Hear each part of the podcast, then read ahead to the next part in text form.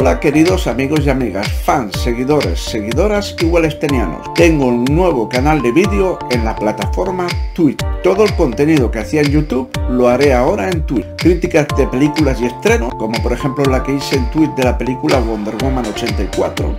Super especiales de cine, o como el que hice de las dos primeras temporadas de El Mandalorian, que también lo hice en Twitch. Gameplay de videojuegos, reacciones a trailers de estrenos, video reacciones a vídeos de TikTok, YouTube, etc. Pondré películas completas sorpresas y las podrás ver junto a mí y muchas otras sorpresas. Twitch es 100% gratuito.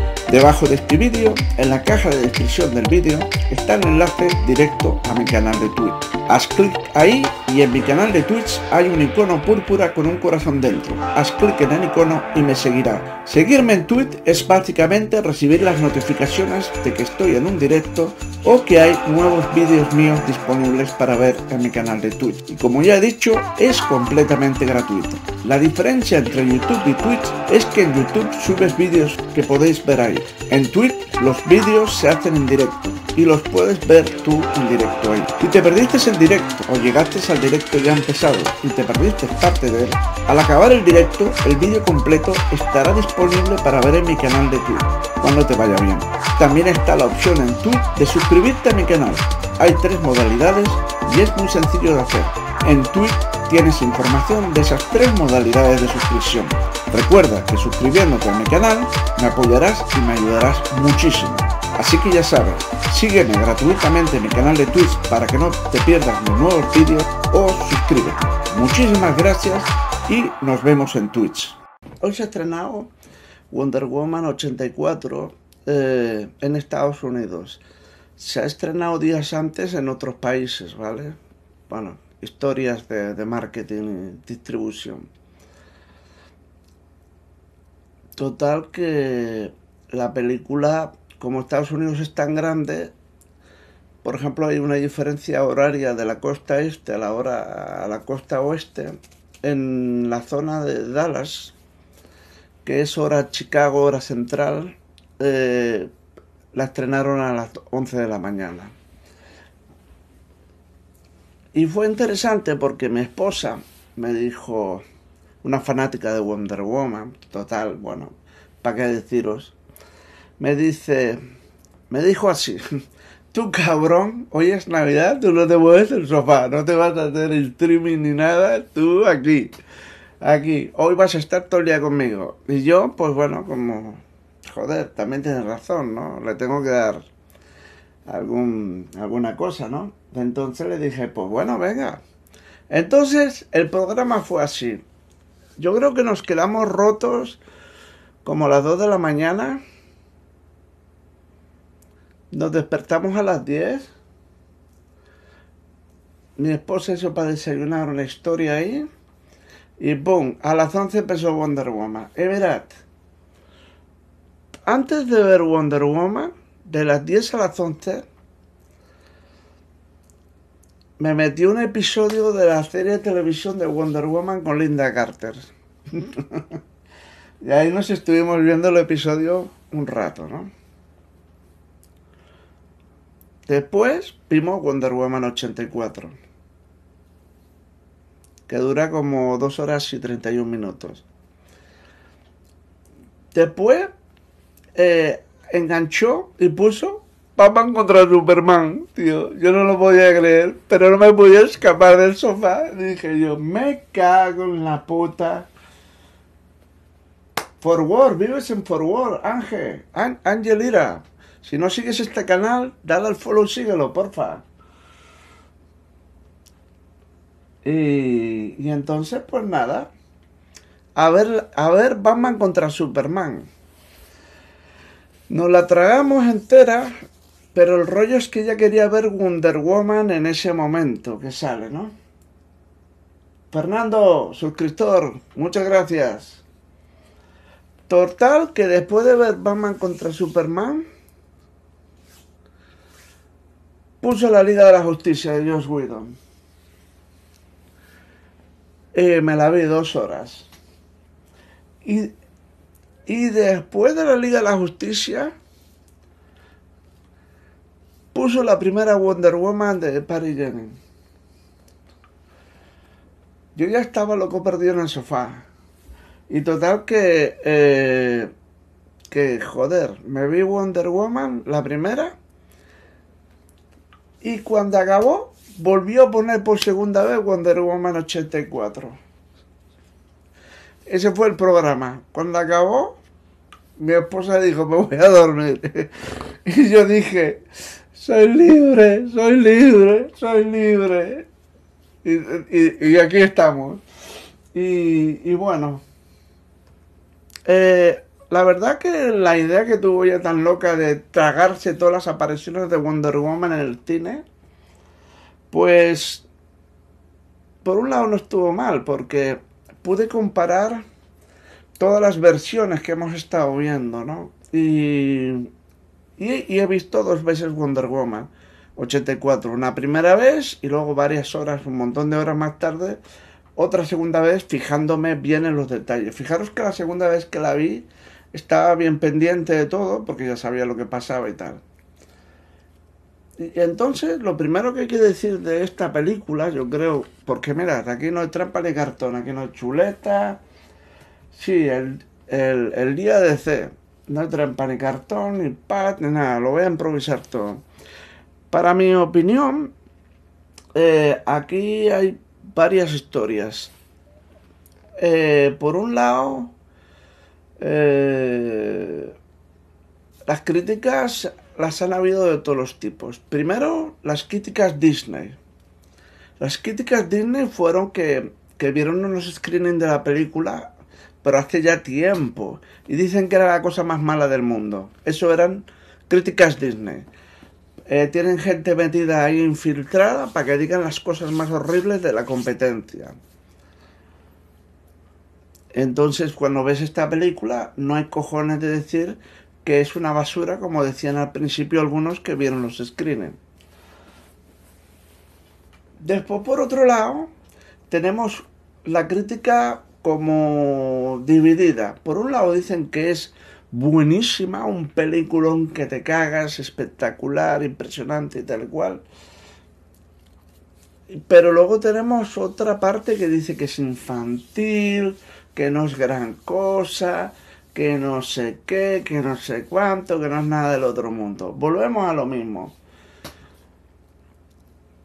Eh, yo, desde mi opinión personal, mi Wonder Woman 84 me gustó mucho más que la primera Wonder Woman. Me pareció que a nivel fílmico la fotografía era muy superior, la edición era muy superior el guion era muy superior porque no tenía tantos trompicones y pequeños agujeritos como en la primera película. Y en general el producto era mucho más sólido y más consistente toda la, todo, todo el producto final. Eh, había, aquí ha habido también, hay que decirlo, que hoy ha aumentado mucho el presupuesto de la película porque la primera me parece que costó entre 60 y 80 millones de dólares. Como iniciaba una franquicia, tampoco dispararon alto. Pero esta segunda película tenía un presupuesto como de 150 millones de dólares, que es que se nota, o sea, el salto se nota muchísimo a toda la película, incluso a los efectos especiales. Tú cuando ves los efectos especiales de la primera Wonder Woman, por ejemplo, cuando Steve Trevor escapa con el avión, y tira una bombita sobre la fábrica de bombas. Y chacho, o sea, unos efectos digitales bastante gutres, o sea, unos cuantos. Y eso lo dije en, mi crítica de Wonder Woman en YouTube, ¿vale? Que habían efectos digitales que eran de verdad de pena. Pero bueno, en general la película estaba muy bien. Pero esta Wonder Woman es muy superior, o sea, en todo o sea, en todo, en efectos especiales, en fotografía, en dirección, en producción, en todo. En todo. Y entonces, luego por otro lado, tenemos que yo mido un poco la temperatura de la película, ¿sabes? en lo que me entretiene. Que al final el cine se trata de eso, de entretener. Si la película es un bodrio, te va a aburrir, te va a parecer, le vas a empezar a ver pegas, no te vas a concentrar en ella. Pero yo cuando vi la película realmente captó mi atención, no me aburrió ni un segundo. Eh, es una película bastante larga y... Pero yo creo que es larga porque intentan eh, escapar un poco de lo que son los personajes cliché y los cuatro personajes principales desarrollarlos bastante. Desarrollarlos bastante. Entonces, es de agradecer porque, eh, evidentemente, la protagonista, eh, Wonder Woman, pues es la protagonista de toda la película. Su especie de némesis bárbara también está. Su personaje evoluciona toda la película, ¿vale? Después tenemos el personaje de Steve Trevor, que también está muy bien toda la película. Eh, y después tenemos el que el, personaje, yo creo, uno de los personajes más espectaculares, que es el de Mac Lord, que interpretado por Pedro Pascal, que hace de mando de Mandalorian, que también tiene una presencia enorme en toda la película. O sea, Mac Lord no es como se ven los trailers que sabe unos momentos hablando como por en anuncios de televisión y tal. No, no, nos sale un montón toda la película, ¿vale? Entonces, pues es de agradecer que todos los personajes tienen un viaje. Wonder Woman tiene un viaje y, aprende unas lecciones. Después, el personaje de Bárbara también tiene un viaje y aprende una lección al final de la película. Mark Lord lo mismo. Y básicamente todos siguen un viaje, ¿no? Y eso está bien, o sea, no son personajes planos, cliché.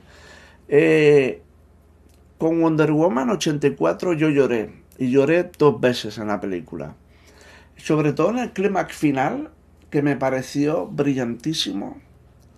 O sea, pero no perfecto, evidentemente. Eh, eh, hubo un momento que era glorioso, porque el espectador también tiene un viaje como espectador a lo largo de la película y la película tiene un elemento muy humano que transmite una moraleja al espectador, ¿no? Transmite como, como una lección, una enseñanza de vida. Ese momento, esa secuencia tan brutal, eh, me hizo llorar, me emocionó. Y luego en los títulos de crédito al final lloré con una secuencia que después hablaremos en la parte de spoilers, que la avisaré evidentemente. Entonces, pues ahí hubo un momento también muy intenso, súper bonito. Pero ya os voy advirtiendo de que cuando acaba la película, empiezan los títulos de crédito, bastante rápido aparece esa escena post crédito y cuando continúan los títulos de crédito ya no sale ninguna más. O sea, no hace falta quedarse hasta el final, final, final, porque no sale nada más nada más. Y, y a mí me pareció, pues bueno, cuando una película te hace llorar y tal, me pareció que la película está muy bien, era fantástica. Tiene unos momentos realmente espectaculares. Y está muy bien, o sea. Pero, como digo yo, no es perfecta, porque yo creo que uno de los problemas que está teniendo estas películas de DC es que esto es una tragedia lo de Warner Brothers. O sea, tú imagínate que tienes una franquicia como Marvel y, joder, o sea, cuánta cantidad de personajes. Allí hay material para de tomar, o sea, hay personajes que pues no tienen tanto interés, no son tan relevantes, son ridículos o han quedado Mm, anticuados, pero muchas cosas se pueden aprovechar reciclar. Pero no solamente eso, estamos hablando que durante décadas, décadas y décadas que llevan esos personajes de cómics, cientos de guionistas y de creadores han creado miles de historias para todos ellos.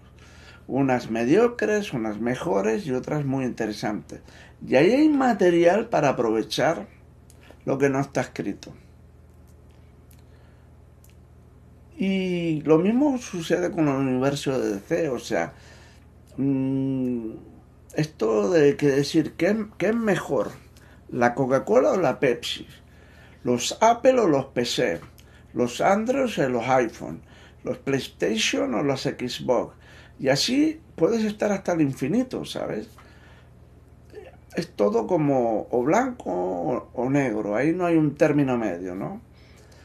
Y entonces yo, yo del tema de superhéroes, porque de niño me los tragué todos los cómics salidos y por haber, pues yo disfruté tanto de los cómics de Batman, de Superman, de la Liga de la Justicia, tanto como disfruté de los de Spider-Man, de Thor, la masa, como la llamaban en España, el increíble Hulk, eh, yo qué sé, Batman. Yo disfruté de todos y me parecieron todos los personajes fabulosos y todos tienen sus, sus grandes historias, ¿no? Entonces es increíble porque Warner Brothers tiene ahí un terreno impresionante para hacer 3-4 películas al año sin problema. Al año venga y venga y venga y venga y venga y venga y venga. Y no solamente eso, tiene terreno ahí para hacer 12 o 14 series de televisión como ahora va a hacer Disney en Disney Plus, en su servicio de streaming. Para el que no lo sepa, Warner Bros. tiene su servicio de streaming, que es HBO Max o HBO Max, como quieras llamarlo. O sea, ellos son los propietarios. Y claro, HBO lleva tantos años que que es complicado cambiarle el nombre porque todo el mundo ya lo tiene asociado a un tipo de por ejemplo, aquí en Estados Unidos, desde el tiempo que llevo yo aquí, hay varios servicios de, de, televisión por cable, de internet, ¿no? Por ejemplo, está ATT, está Verizon, está Warner, Warner Media. Pero fíjate que Warner Media, que es el servicio que tengo yo, cambiaron el nombre hace unos años y lo cambiaron a Spectrum y ahora es Warner, es Spectrum.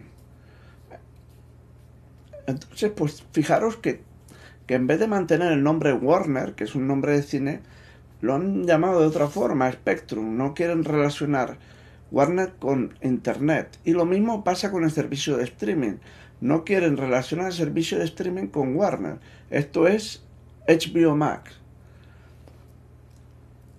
Pero independientemente de eso, yo creo que lo que podría ser eh, Warner es poner en exclusiva todas sus películas de superhéroes ahí, como va a hacer Disney. Pero no solamente, crear ahí todas sus series de televisión. Ahora ha habido un movimiento bastante curioso porque es que es irritante. Porque eh,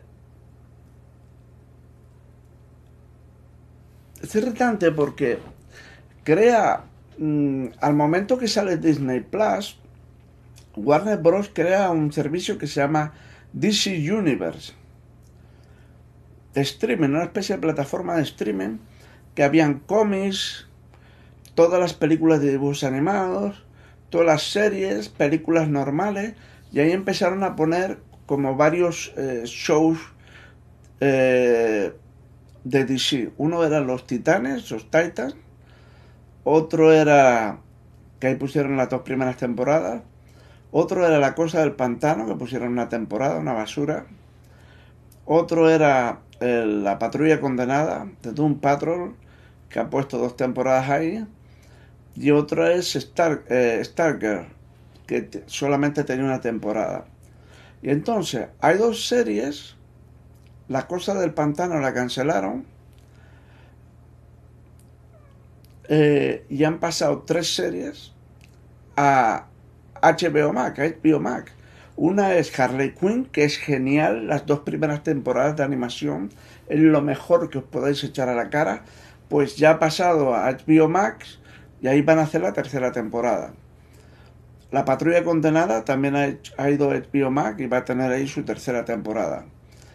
Y la otra, los, los Titanes, los Titans, va también a HBO y tiene, va a tener tercera temporada. Y entonces eh, Starger va para CW, que es un canal que pertenece a la CBS, y, ahí va a tener su segunda temporada. A mí me gustó mucho Starger, me pareció fantástico. Y entonces ya, menos la cosa del pantano, que la han cancelado porque era un paquete, las cuatro series que tenían una animación 3D de imagen real las han pasado a otro lado y han cerrado el DC Universe, se ha quedado cancelado. La plataforma ya han anunciado que si no la han cerrado, que la cierran. Las suscripciones canceladas a todo el mundo, o sea, no les van a sacar más dinero y ya el, el, intento de mantener una especie de plataforma de superhéroes duró un par de años. No, no, no ha convencido a Warner Bros. Y yo supongo que es en los números. Pero es que tampoco ha puesto tanto producto. Mm, ¿Sabes? O sea, es un desmadre. O sea, es un desmadre. Un desmadre. Y... Pero me voy a quitar los cascos porque me están tocando las pelotas estos cascos. Hasta que me lleguen el lunes los nuevos.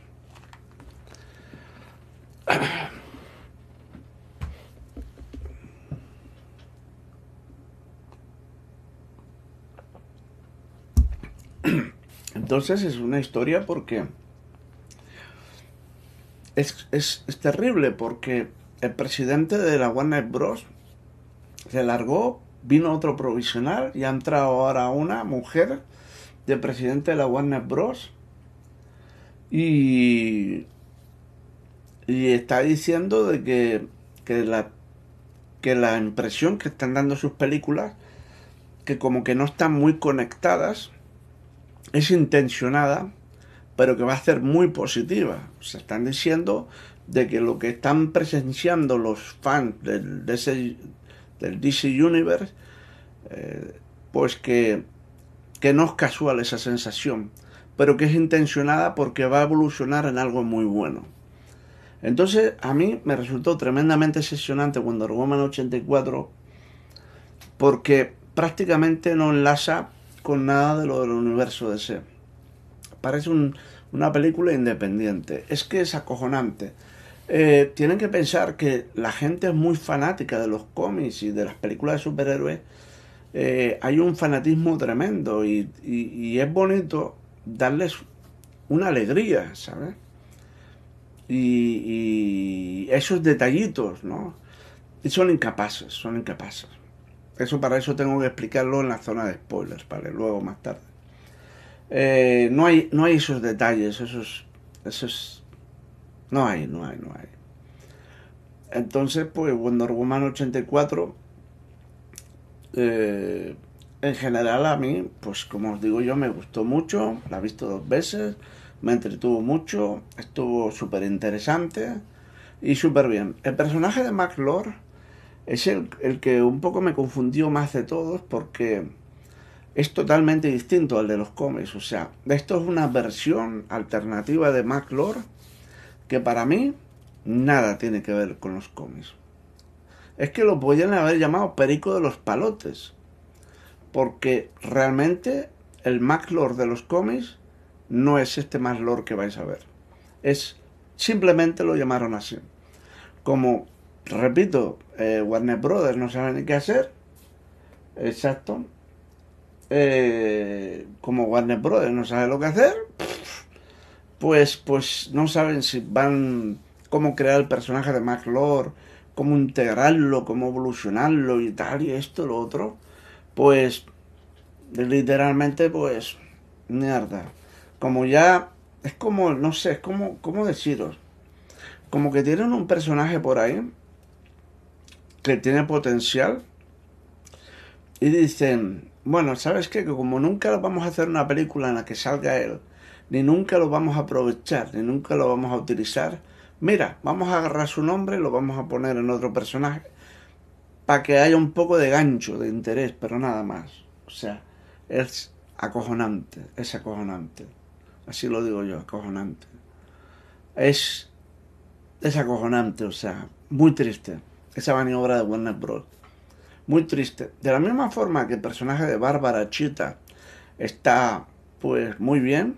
A mí me gustó la actriz y cómo evoluciona el personaje, sus intervenciones y tal y esto. Y fíjate, a mi esposa no le gusta mucho esa actriz y al final quedó muy convencida del planteamiento general y del papel y de la interpretación. Estuvo muy bien.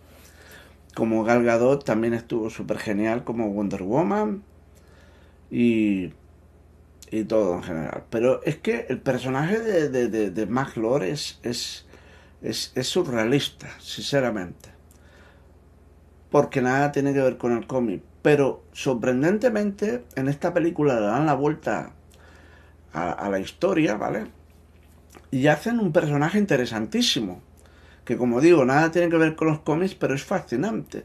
El Pedro Pascal hace una interpretación increíble, el personaje es realmente súper interesante y súper, súper loco, y entonces pues entretiene la hostia y hasta el final te conmueve y todo.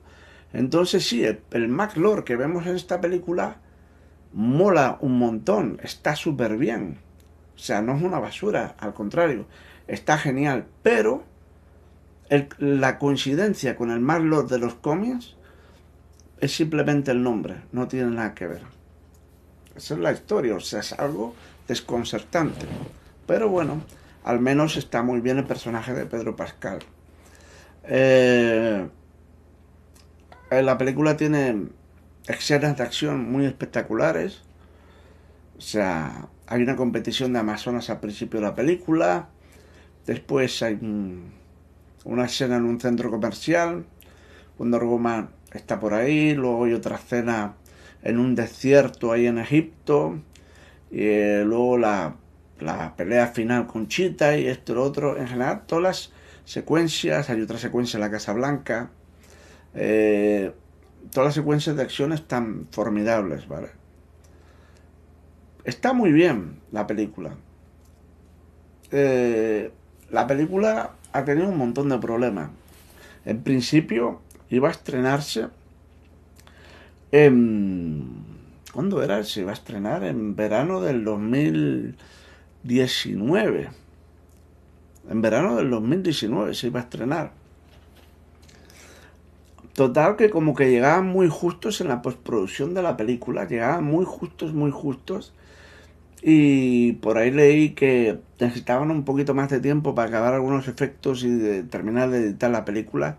Y la pasaron a Navidades del 2019. De Navidades del 2019, y eso no se sabe muy bien por qué, eh, cogieron, que ya estaba acabada la película perfectamente, la movieron a verano de, este año, del, del 2020 algo increíble. O decía, bueno, pues si está acabada y la iban a estrenar en Navidades, ¿por qué diablos la han movido? Pues bueno, la movieron. Entonces resulta de que llega la pandemia esta, el coronavirus, y, y ya han empezado a mover la película, ¿sabes? Precisamente por el coronavirus de las navidades a abril, luego que si la movían a agosto, luego que todo este desmadre, el coronavirus y la pandemia y esto y lo otro, y al final del agosto quedó cancelado y que la iban a mover para, para ya no saber ni, ni dónde la iban a mover. Y luego al final, pues mira, la han sacado ahora, como la han sacado. O sea, es acojonante que esta película lleva hecha ya prácticamente dos años. Y al final ha visto la luz. O sea, al final ha visto la luz. Más vale tarde que nunca, ¿no? Entonces, pues, bueno, ya vio la luz. La película, pues, eh, me hizo un poco ponerme en la piel de cuando era un niño, precisamente en 1984. en ese año vi yo Terminator de Arnold Schwarzenegger, por ejemplo o los cazafantasmas. o Indiana Jones el templo maldito. ah, tengo la garganta como esposa.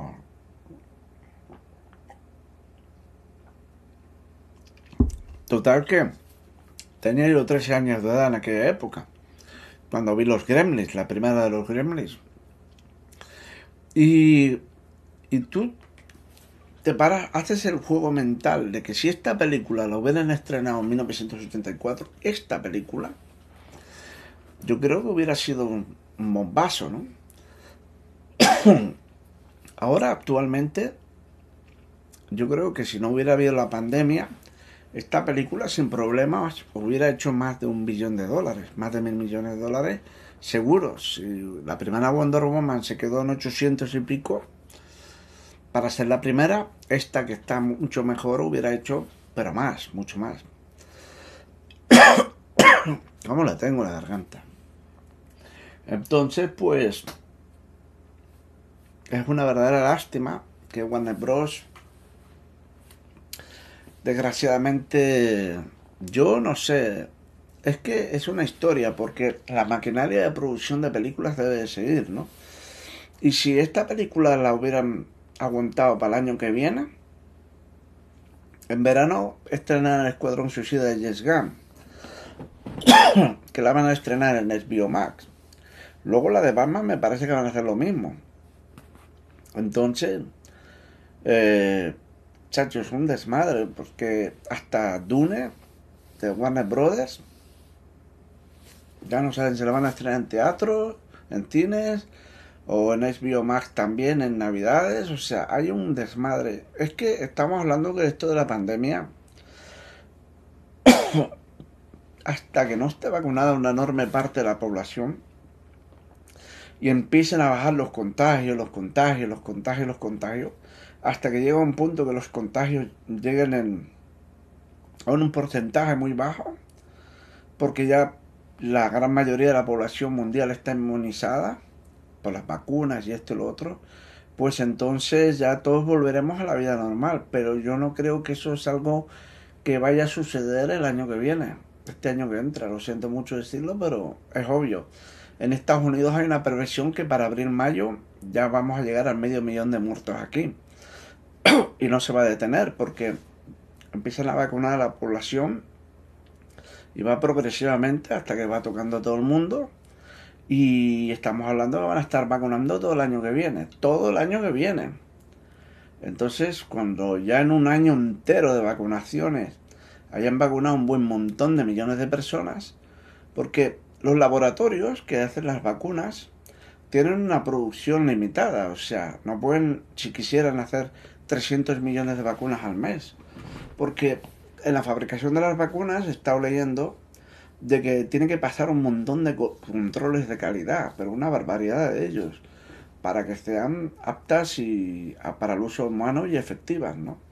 Entonces, ¿qué pasa? Como los laboratorios, un laboratorio, por ejemplo, es incapaz de abastecer a un país entero como Estados Unidos, lo que van a hacer es combinar tres o cuatro vacunas para que la producción de tres o cuatro vacunas distintas eh, vacunen a todos los Estados Unidos. O sea, no va a hacer una vacuna para toda la población, van a hacer tres o cuatro para toda la población. Y porque así da para todo el mundo, porque es imposible que una empresa farmacéutica sola abastezca al país, ¿no? Y entonces, pues, eh, imaginaros, o sea, ya en diciembre se, empezaban a vacunar el primer mes de diciembre un millón de personas en Estados Unidos. Son dos millones de dosis. Una, una y luego otra 28 días más tarde.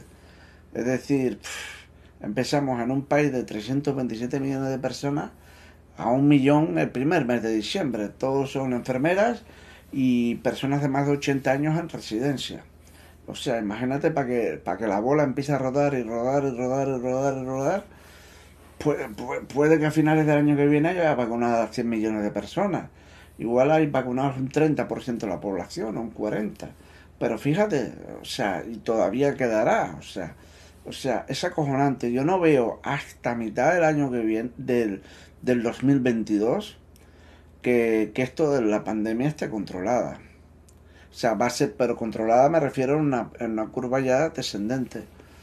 La curva no, no, va a empezar a descender hasta, hasta otoño. Entonces, esto de los cines va a ser miseria y compañía.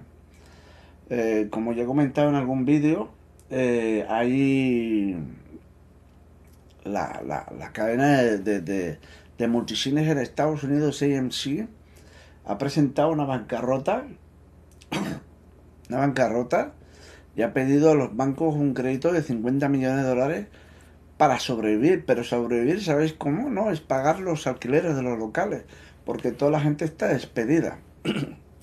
no tienen personal, no tienen personal, solamente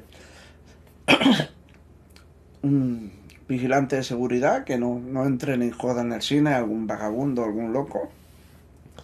Y de mantenimiento que vaya por ahí si hay algún problema, ¿sabes? Alguna tubería, alguna cosa, algo eléctrico. Y ya está, o sea, manteniendo los locales simplemente. Que no les pase nada todo el tiempo hasta que volvamos a la normalidad. Entonces cuando ya volvamos a la normalidad, empezarán a contratar gente de forma masiva las posiciones taquilleros, proyeccionistas. como tengo la garganta, tío?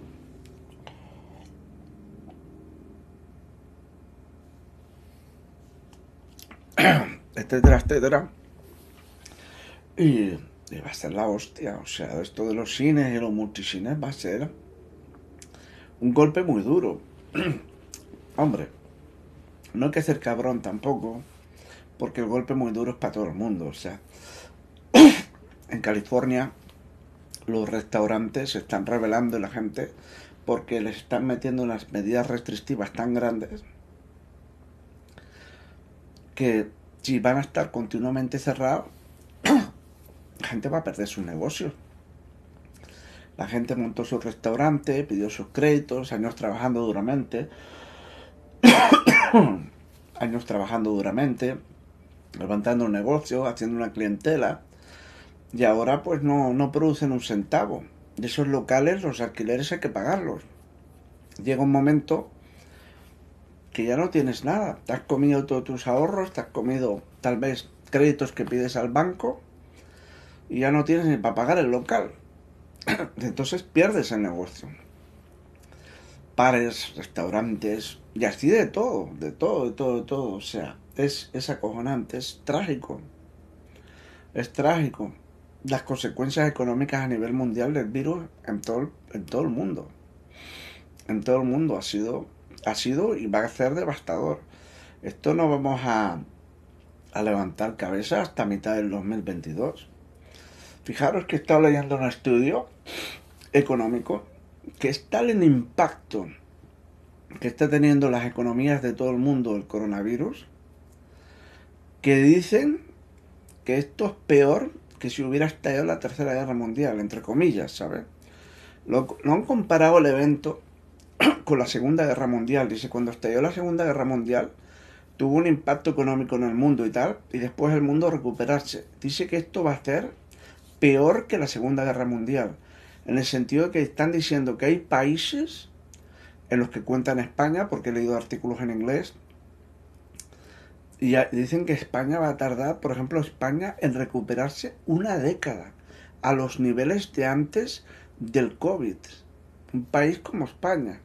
Otros países tardarán siete, otro año, ocho años, otro once años. Los países que se van a recuperar más rápido, pues van a ser, por ejemplo, Alemania, China, Estados Unidos.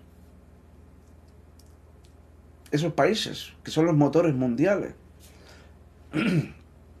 Canadá puede recuperarse bastante rápido, Australia también, pero muchos países como Portugal, España, Italia, Grecia, países de Centroamérica, países de Sudamérica, países de Asia, va a ser esto una eh, catástrofe. Sí, el audio yo lo leí hace tiempo, Charlie.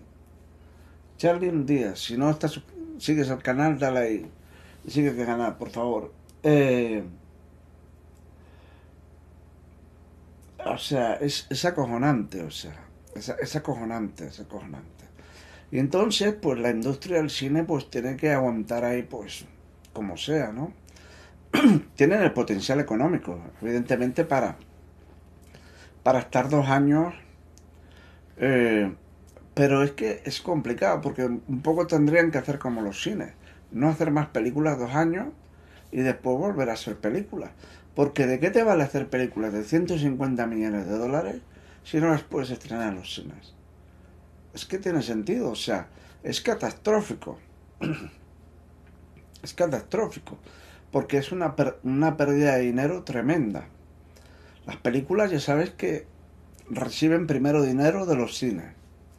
Cuando esta película ha pasado por todos los cines, ha hecho más de mil millones de dólares. Después recibe dinero de los alquileres, porque esta película jamás de la vida... Hostia. Esta película jamás de la vida se hubiera estrenado gratuitamente en Max. Cuando sale en streaming es pagando. Y estás pagando varios meses por la película. Hasta que después ya la ponen gratuita. Eh, la venden físicamente la venden a las eh, cadenas de, aviones, de vuelos, las venden a las televisiones de otros países. Eh, mil formas, que si la versión extendida, que si en, tres dimensiones, eh, todas estas historias. Y entonces, pues al final de todo eso, en dos, tres años, es cuando, al final de unos tres años, cuando se ve el rendimiento que tenía una película, no en los primeros cinco meses en los cines. Y, esta película es una tragedia. Todo lo que ha costado. Y.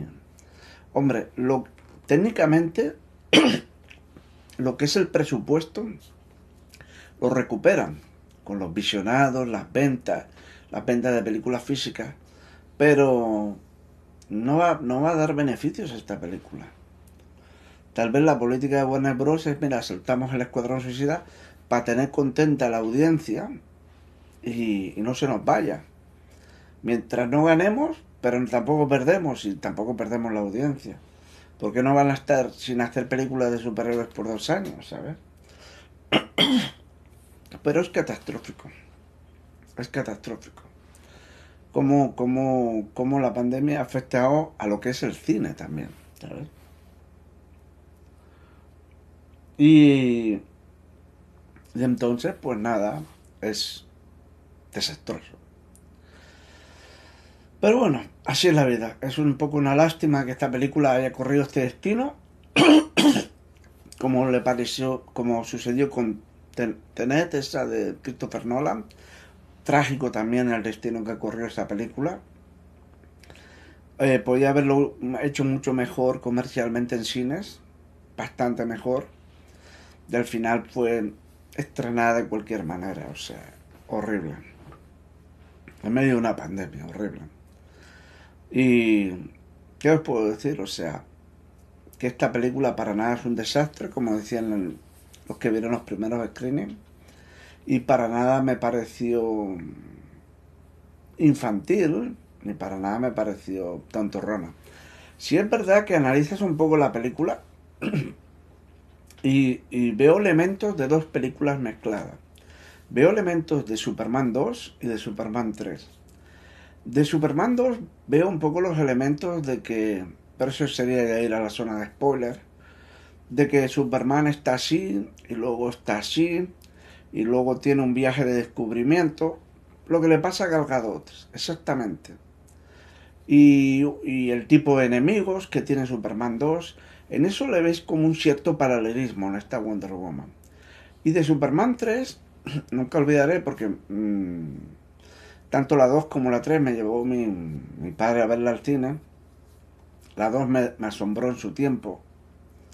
Tal vez hoy no parezca nada del otro mundo, porque claro, los efectos especiales, los presupuestos han evolucionado, el tipo de secuencias de acción espectaculares han evolucionado de una forma terrible, ¿no?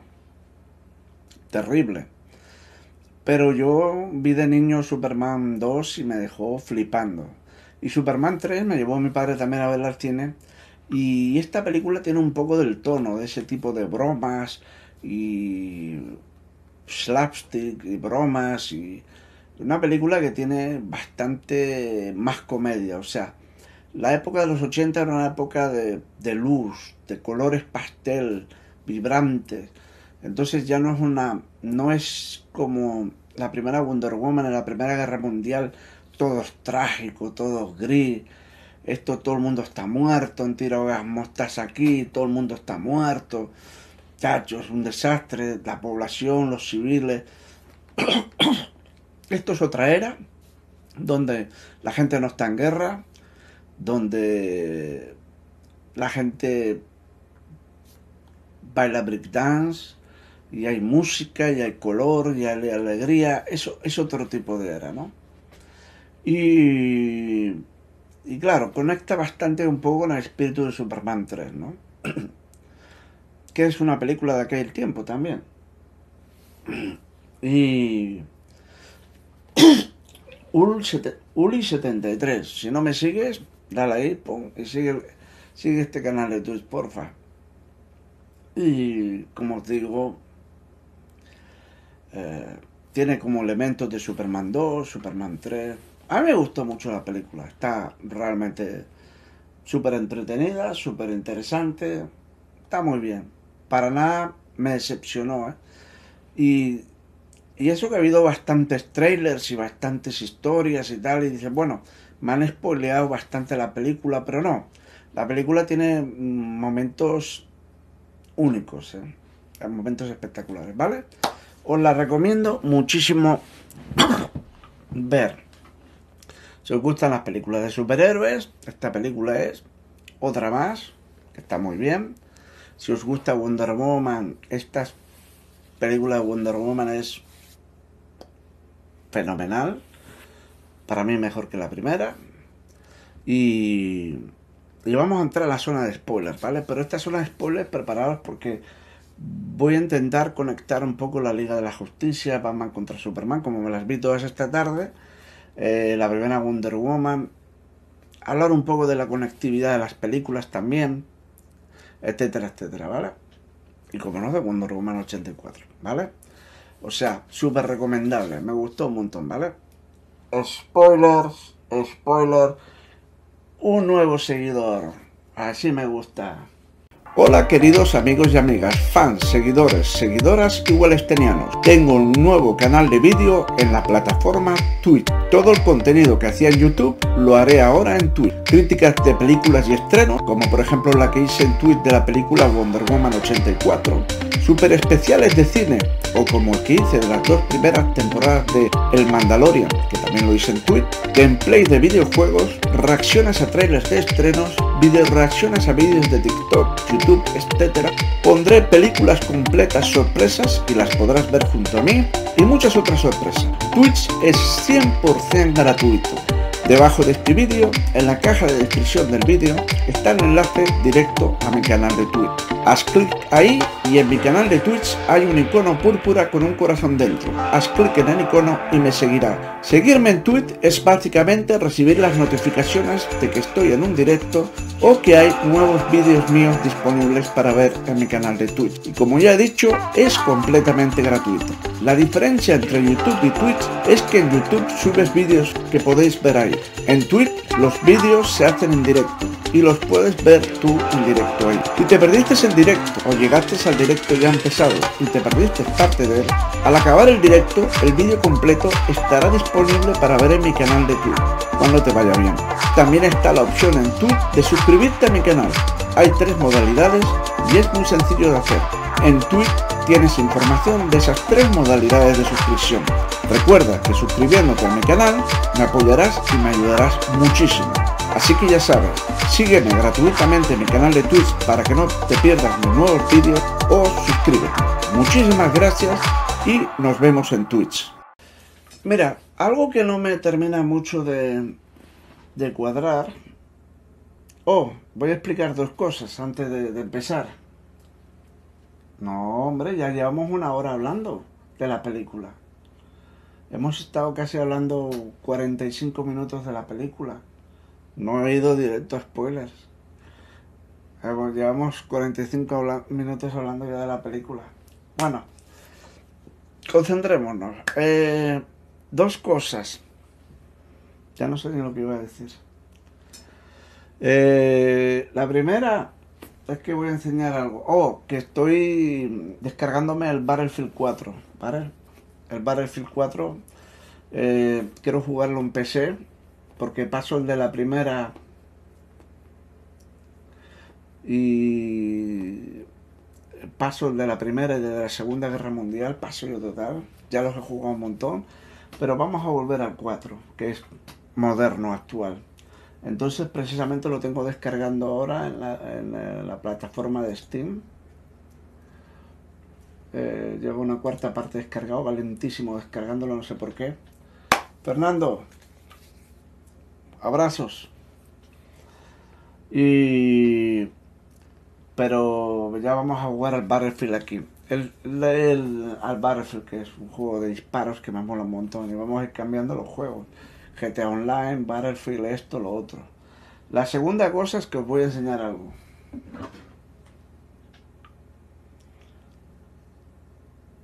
Yo me he quedado acojonado porque aquí hemos tenido un saboteador. Lo digo en broma. alguien me dijo aquí, uno de vosotros, no sé quién, que puede que no esté hoy aquí, me dijo que colectar el mando de la PlayStation era la cosa más complicada del mundo porque había que utilizar un programa para asignar los botones del mando y no sé qué, no sé cuánto. Y hoy no sé por qué estaba en Google y, puse, ¿se puede usar un mando de PlayStation 4? No, este es el mando de mi PlayStation 4. ¿Se puede usar un mando de PlayStation 4 en un PC? Y pone sí. ¿Y cómo se configura? ¿Cómo se configura? No hay ni que configurarlo. Se conecta con el cable USB o directamente con Bluetooth y funciona automáticamente. Estado jugando un poco el GTA y no le tienes que darle a nada. Automáticamente detecta el mando y empiezas a jugar con el mando. Y estado jugando y los controles son exactamente idénticos que en la PlayStation 4.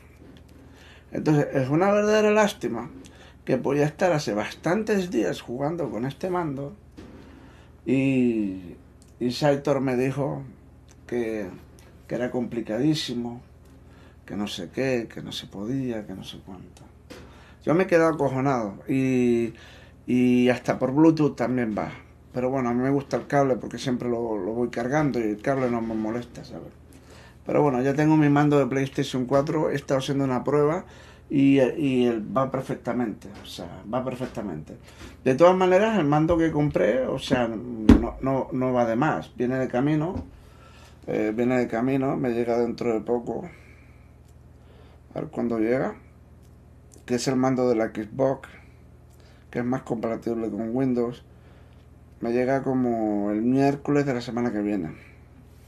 Que este correo es hasta fatal, ¿sabes? Es Navidad, son días festivos y toda esta historia. ¿vale? Mañana, con suerte, si Dios quiere, a final del día puedo ir por la por el monitor, por el tercer monitor aquí para el chat, que ahora el chat va a estar ahí al lado de la pantalla principal, no tengo que girarme para acá, para ver el chat, ¿sabes? Y ya, ya me llega el tercer monitor y el lunes ya me llegan los, los, los cascos nuevos también. O sea, todo, todo me va llegando poco a poco. Pues bueno, dicho esto ya, que el Battlefield se está descargando y que ya tengo mando y esto y lo otro, pues bueno, vamos a ir con la parte de explorar. Mira, vamos a empezar, como esto es improvisado, vamos a empezar por aquí y por allá. Mira, eh, a mí me parece acojonante, ¿no? Porque eh, están perdiendo unas oportunidades tremendas de...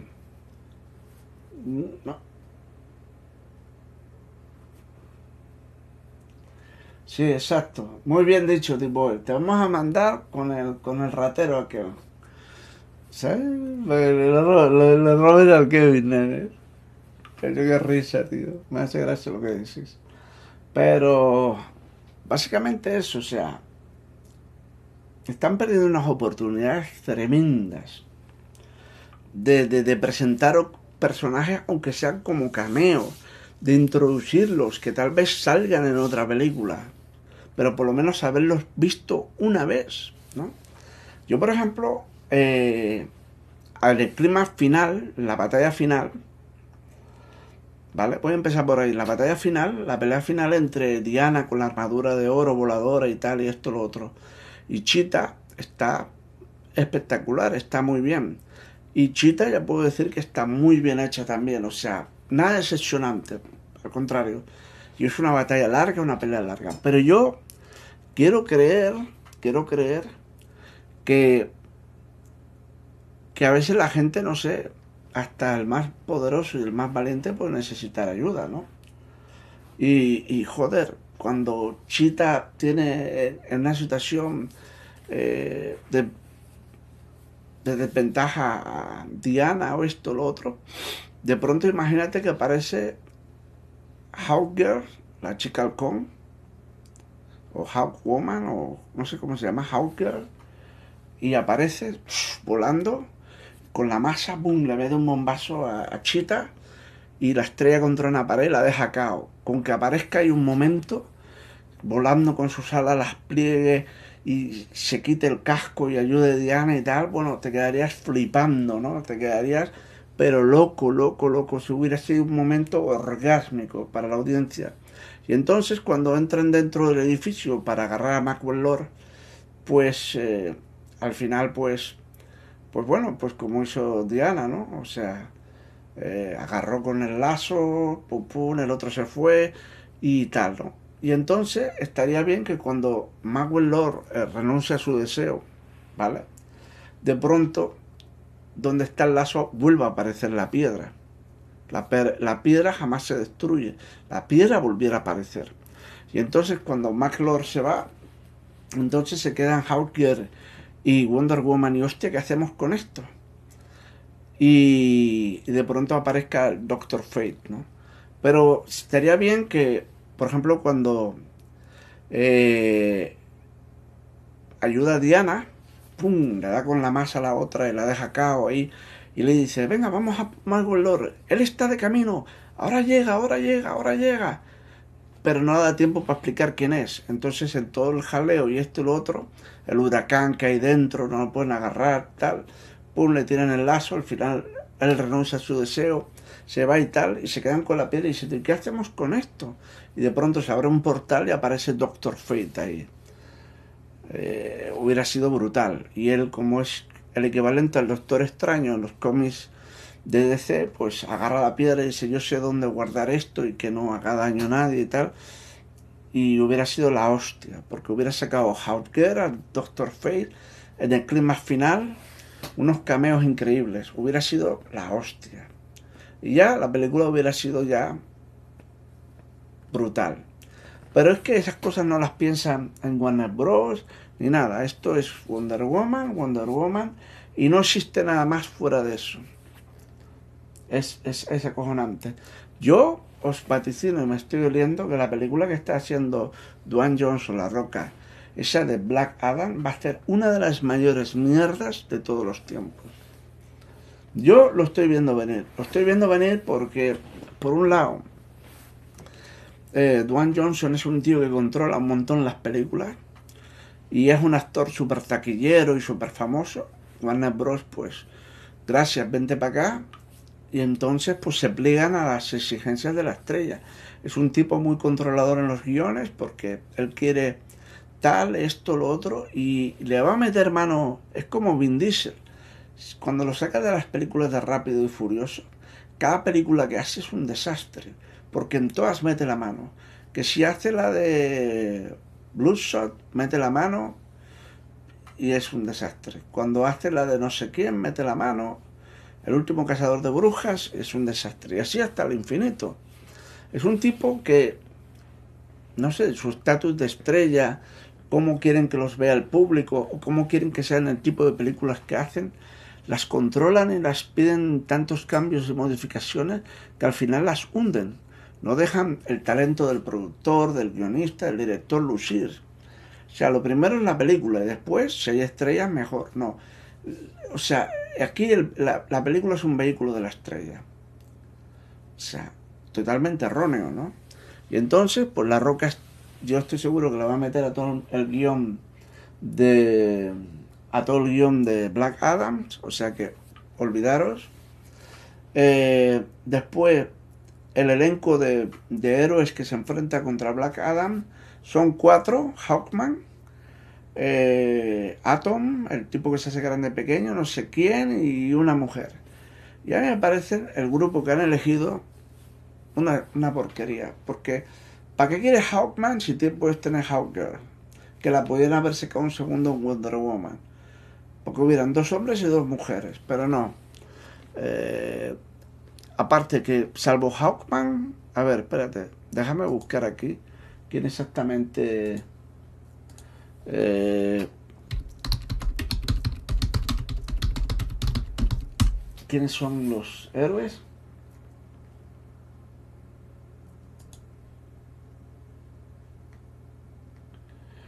Aquí está. Aquí está. Pone que que Atom Smasher, ese es uno. Hawkman es otro. Y Quintesa es Ciclón, que me parece que es la hija de, de Tornado, Red Lightning, o no me acuerdo cómo se llamaba ese, ese superhéroe que era como un androide que hace torbellinos y no sé qué historia. Ciclón, me parece. Y hay aquí otra que no sé ni quién es. Pero es que es acojonante, o sea, de las. es que este reparto. Este reparto han puesto cuatro desconocidos. Aldis Hodge. Bueno, sí, este lo conozco bastante, el, el actor este que ha estado por ejemplo, salió en El Hombre Invisible. A mí me gusta, no, no es mal actor. Pero no es un actor de primera línea. La quintesa esta no la conoce nadie. El, el Noah Centineo, este que hace de Atom Smasher, también, este también, sé quién es, lo he visto en varias películas, pero es otro que no conocen ni Dios. Entonces ponen a, cuatro que no conocen ni Dios con, el, con, el, con, el, con la roca. Cuatro héroes que, que nada, o sea, cuatro héroes que nada, tío. Entonces va a ser un desastre. Un puto desastre. Un puto desastre. Un puto desastre. Todo lo que puedo decir. Entonces, pues... Eh,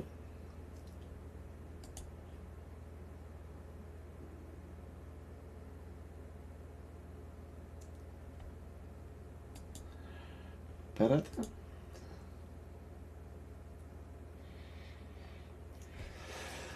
¿Por qué todas me frienzonean? ¿Qué es eso de frienzonean? ¿Por qué todas me frienzonean o me dejan de hablar de la nada? ¿Qué, es José Gallolas? ¿José qué? Gasiola o gaseosa o no sé qué. José Gasiola. Chacho, unos nombres, nunca he escuchado un apellido con X, tío. Nunca había escuchado un apellido con que Si no sigues este canal, dale, pum, dale al sigue, ¿vale? Y sígueme, porfa. ¿Qué, es eso de frinsonean, tío? Tacho, yo es que este lenguaje moderno, eso suena como hebreo para mí, o sea. Total, que. No sé qué pasa aquí. ¿Qué es esto, tío? Pues lo que digo, a mí hubiera estado bien algún detallito así al final de la película, ¿sabes? Pero no aíslan a Wonder Woman dentro de lo que es eso. Y el problema es que esta Wonder Woman no la ves prácticamente conectada con, con el universo de ser. Sale Wonder Woman y eso es todo. Mientras que en otras películas, por ejemplo como... Ok, digo, te hago caso Mientras que otras películas, pues yo que sé, como la de Shazam, pues que si no se quede Superman, no se quede Batman, de alguna forma las intentan conectar. Es que esta Wonder Woman no conecta con nada, pero con nada. Es una historia como totalmente independiente. Después te podrá decir la Patty Jenkins, no, es que quiero que sea de Wonder Woman porque lo que interesa es la historia de ella, no nos queremos mm, desconcentrar, porque si empezamos a otros rollos no merece la pena, que no sé qué, te, van a contar mil historias de esas, ¿sabes? Para justificarse, pero es una lástima que la película se note completamente aislada del universo ese. Y más porque saca una película cada tres años. O sea, la, la, figura de Kevin Feige, de, de, un supervisor general de la línea de producción, no existe aquí en Warner Bros. ¿Sabes? O sea, un tipo que tenga un plan maestro y diga, mira, pues vamos a hacer las películas así, así, así, y yo voy a supervisarlas todas y las vamos a ir conectando todas, tres o cuatro películas al año, y como ahora hace Marvel, 10 series de televisión, y los personajes de la serie de televisión los conectaremos todos, y después van a como ya están todos, todos los fanáticos de Marvel, se van a tragar todas las series, sí o sí, los conocen a todos. Y si en una película sale Ironheart, o en una película sale, yo que sé, eh, She-Hulk, o en una película sale Caballero Luna, no, no, hay que haber hecho películas antes de ellos, ni películas de origen, y los vamos mezclando y los vamos conectando y personajes de las películas aparecen cameos en, en las series de televisión. O sea, esa es la idea de Kevin Feige, o sea, meter una expansión brutal sin tener que, que, hacer 5.000 películas, ¿no? Y entonces en Warner Bros. no son capaces de ver eso. Son incapaces, o sea, tienen muchos de los derechos de los personajes vendidos a otras plataformas, a otras cadenas, y, y ellos van a hacer algunas en HBO, pero ya me contarás, una de dibujos animados, el eh, la patrulla condenada, eh, no sé qué, no sé cuánto. Quiero y no puedo. Y, de películas van justitos, muy justitos. Y encima no las conectan. No saben crear un gran villano detrás, una gran historia. No saben, tío, es un desastre cómo se están mamando, como estaban diciendo por aquí. Es una pena que tengan a Henry Cavill, pueden ya tener tres películas de Superman hechas. Y chacho, es que es increíble porque ves Superman contra Lex Luthor, Superman contra Lex Luthor, Superman contra Lex Luthor, Superman Nunca le han enseñado a Brainiac, nunca le han enseñado a este, nunca han enseñado a otro. Pueden hacer 20.000 películas de Superman súper interesantes y, sí, y no, no salen de Sota Caballo Rey, Sota Caballo Rey, Sota Caballo Rey es increíble, es increíble, es increíble. Y te sacan Wonder Woman, no conecta con nada. El Escuadrón Suicida, pues esperemos eh, que lo conecten de alguna forma, ¿sabes? Que lo conecten de alguna forma, el Escuadrón Suicida. Eh, la, la, que viene de Batman es como un universo alternativo, eso ya mm, parece que no conecta con nada. O sea, es como una especie de nueva visión de Batman que no sabemos si existe en este, en este universo, porque en este universo está el Batman de Ben Affleck, que renunció. O sea, es un desastre el que hay aquí armado. Eh, la paradoja de Flash, que la van a filmar, al final va a ser como el multiverso este de, de Spider-Man, que van a sacar a, los tres Spider-Man, el Tobey Maguire, al, al, Andrew Garfield y al Tom Holland, los tres juntos. Pues bueno, aquí va a salir el, el Batman de de Tim Burton, el Michael Keaton, va a salir el, el Superman de Tim Burton, el Nicolas Cage, bueno, van a haber un desmadre ahí, porque ya no saben ni cómo conectar esto, o sea, es, es eso, eh, eh, un plan de futuro, mira, un plan de mis cojones, así te lo digo yo, Julio, sin faltar el respeto, un plan de mis cojones, porque mira, ahí no hay futuro, hizo Manos Steel, que para mí es genial, una de las mejores películas jamás hechas. Pero después resulta que hace Batman con Superman que menuda patata, o sea, una patata. O sea, una decisión como esa película hizo 800 y pico millones, no llegó ni al billón de dólares, ¿sabes? Ni al billón de dólares. Y viene una Capitana Marvel y hace 1.100 millones de dólares, ¿sabes? O sea, es increíble porque la película es, es, es demasiado pretenciosa. La película es, que la he vuelto a ver hoy otra vez, es que, mira, tiene unos agujeros de guion y encima no saben construir bien la historia y encima tiene unos momentos súper mediocres con, con unos momentos extraordinariamente buenos. Esto es increíble, o sea, Batman contra Superman. Para mí, un fracaso. Domine donde lo mire, un fracaso. Fue un fracaso en todos los sentidos. Entonces, cuando hace la Liga de la Justicia, Ya me dirás. O sea, porque el Zack Snyder hace de productor de todas. El Escuadrón Suicida fue productor y a mí me encanta el Escuadrón Suicida de David Ayer, me encanta. Y funcionó muy bien para hacer la primera película, una franquicia nueva, funcionó muy bien, 800 y pico millones. Pero a mucha gente no le gustó, ¿sabes? Pero a mí me encanta. Y después hicieron Wonder Woman, que está bien. Y después hicieron, ¿cuál más hicieron? Está la Liga de la Justicia, pues bueno, hay que ver el corte de Zack Snyder. Que, que que no tiene que ver mucho con lo que iba a sacar en cines, también hay que decirlo. O sea, un desastre. Y si hubieran dejado a Zack Snyder, lo termina de hundir todo, eso ya te lo digo yo. Lo único que ha valido la pena, o sea, lo único que, para mí la película más redonda hasta el momento, de todas las que ha sacado de ser, El Hombre de Acero y Aquaman. Y Aquaman, Uli, ¿qué, quién eres? ¿John Doe, Uli? Porque de la manera que hablas pareces John Doe, tío. Pues no sé si es John Doe con una multicuenta o... Porque hablas como él, exactamente igual. No, que lo sacaron a Snyder, no, que Warner mete mucho la tijera. Wow, tío. Si fuera John Doe no me extrañaría, ¿eh? Y si no lo eres, perdóname, ¿eh? eh ¿Sabes? O sea, es que es... Sasam está medio medio. O sea, es un desmadre todo lo que ha habido, un, desmadre. Muy mal todo, muy mal. Muy mal, muy mal. No te preocupes. Bienvenido, bienvenido. Tisoleo. Y muy mal, o sea. Si lo hubieran dejado a Zack Snyder más, olvídate, tío, olvídate. Ok, te creo, te creo, te creo. Discúlpame.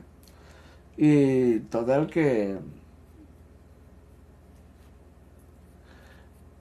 Exactamente, digo, pero no, que estaba Geoff John detrás, que es guionista de cómics y director de películas de dibujos animados y guionista y no sé qué historia. Ni el Geoff John, es que hay un desmadre ahí que te cagas, o sea, que te cagas, que te cagas, que te cagas. Pero es que lo mejor de todo es que tienen, tienen la, clave delante de ellos.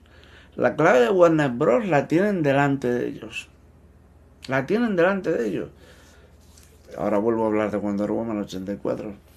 La clave la tienen delante de ellos porque, mira, si resulta que un sitio hacen los mejores eh, hamburguesas de, carne de ternera, de buey, y no somos capaces de hacerle competencia, eh, pues haz tú algo distinto, haz hamburguesas de pollo, algo diferente.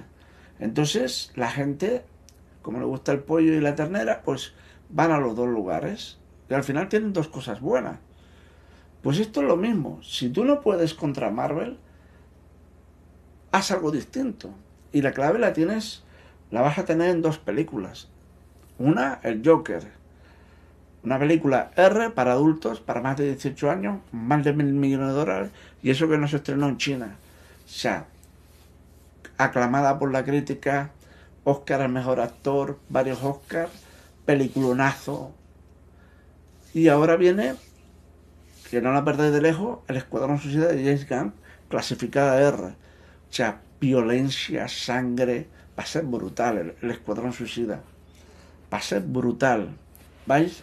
vamos a flipar todos con el Escuadrón Suicida porque tenemos una película de James Gunn R, ¿sabes? Que en Estados Unidos para mayores de 18 años. Y entonces esa es la clave. Pues haz un tipo de películas, todas R. Ah, quiero ver un Batman R, quiero ver eh, así, ¿no? Un poco así, pero no, es que...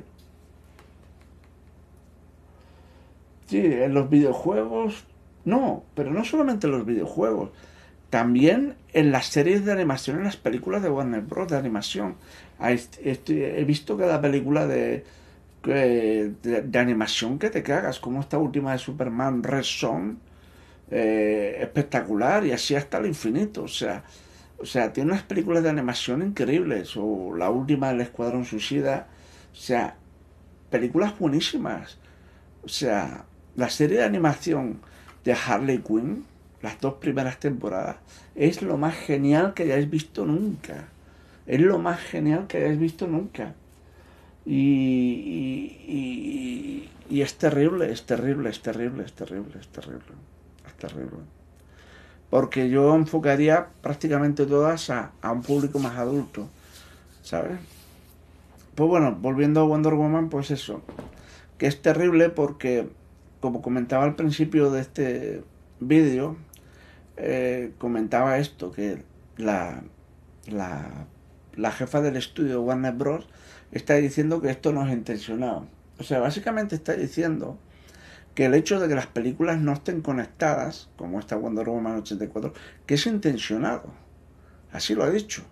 Y que, pero que nadie se eh, tire de los pelos o se, o se decepcione, porque esto es un plan de futuro que vamos a quedarnos asombrados con lo que viene según ellos. Y entonces me parece un plan de futuro desastroso. Una tomadura de pelo, vamos. O sea, eh, ya están hablando porque el jefe de la división de películas de, superhéroes, que es como asiático, no sé qué, eh, ha dicho que se van a preocupar de hacer películas individuales e independientes. Vamos a intentar hacer buenas películas. Una, dos, tres, una, dos, tres, todas independientes, todas buenas. Y más adelante, pues ya veremos si lo conectamos.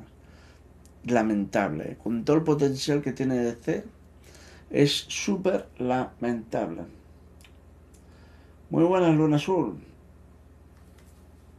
Eh, súper lamentable, súper lamentable.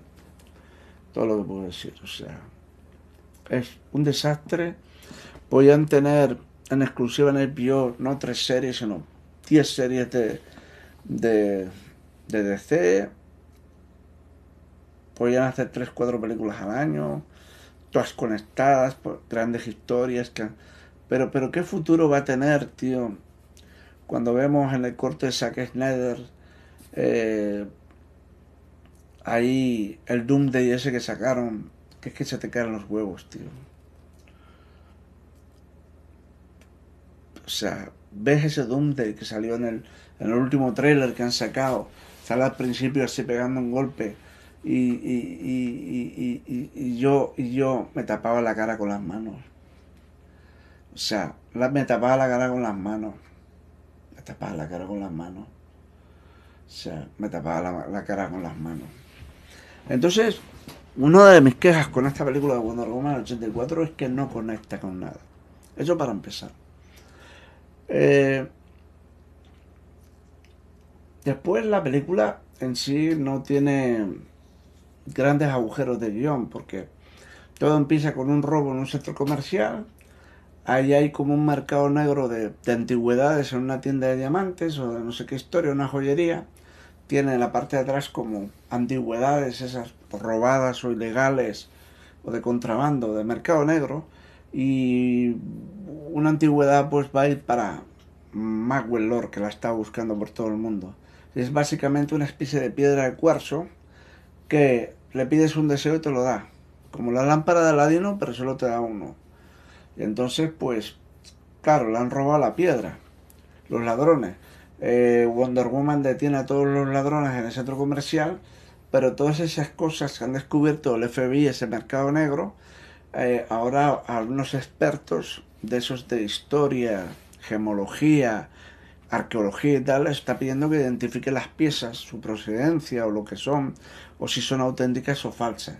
Entonces, como Maxwell Lord sabe que ha ido a parar ahí la pieza, es, ese, cristal que busca, que le llaman la piedra de Dreamstone, la piedra del sueño, eh, o de los sueños, pues eh, eh,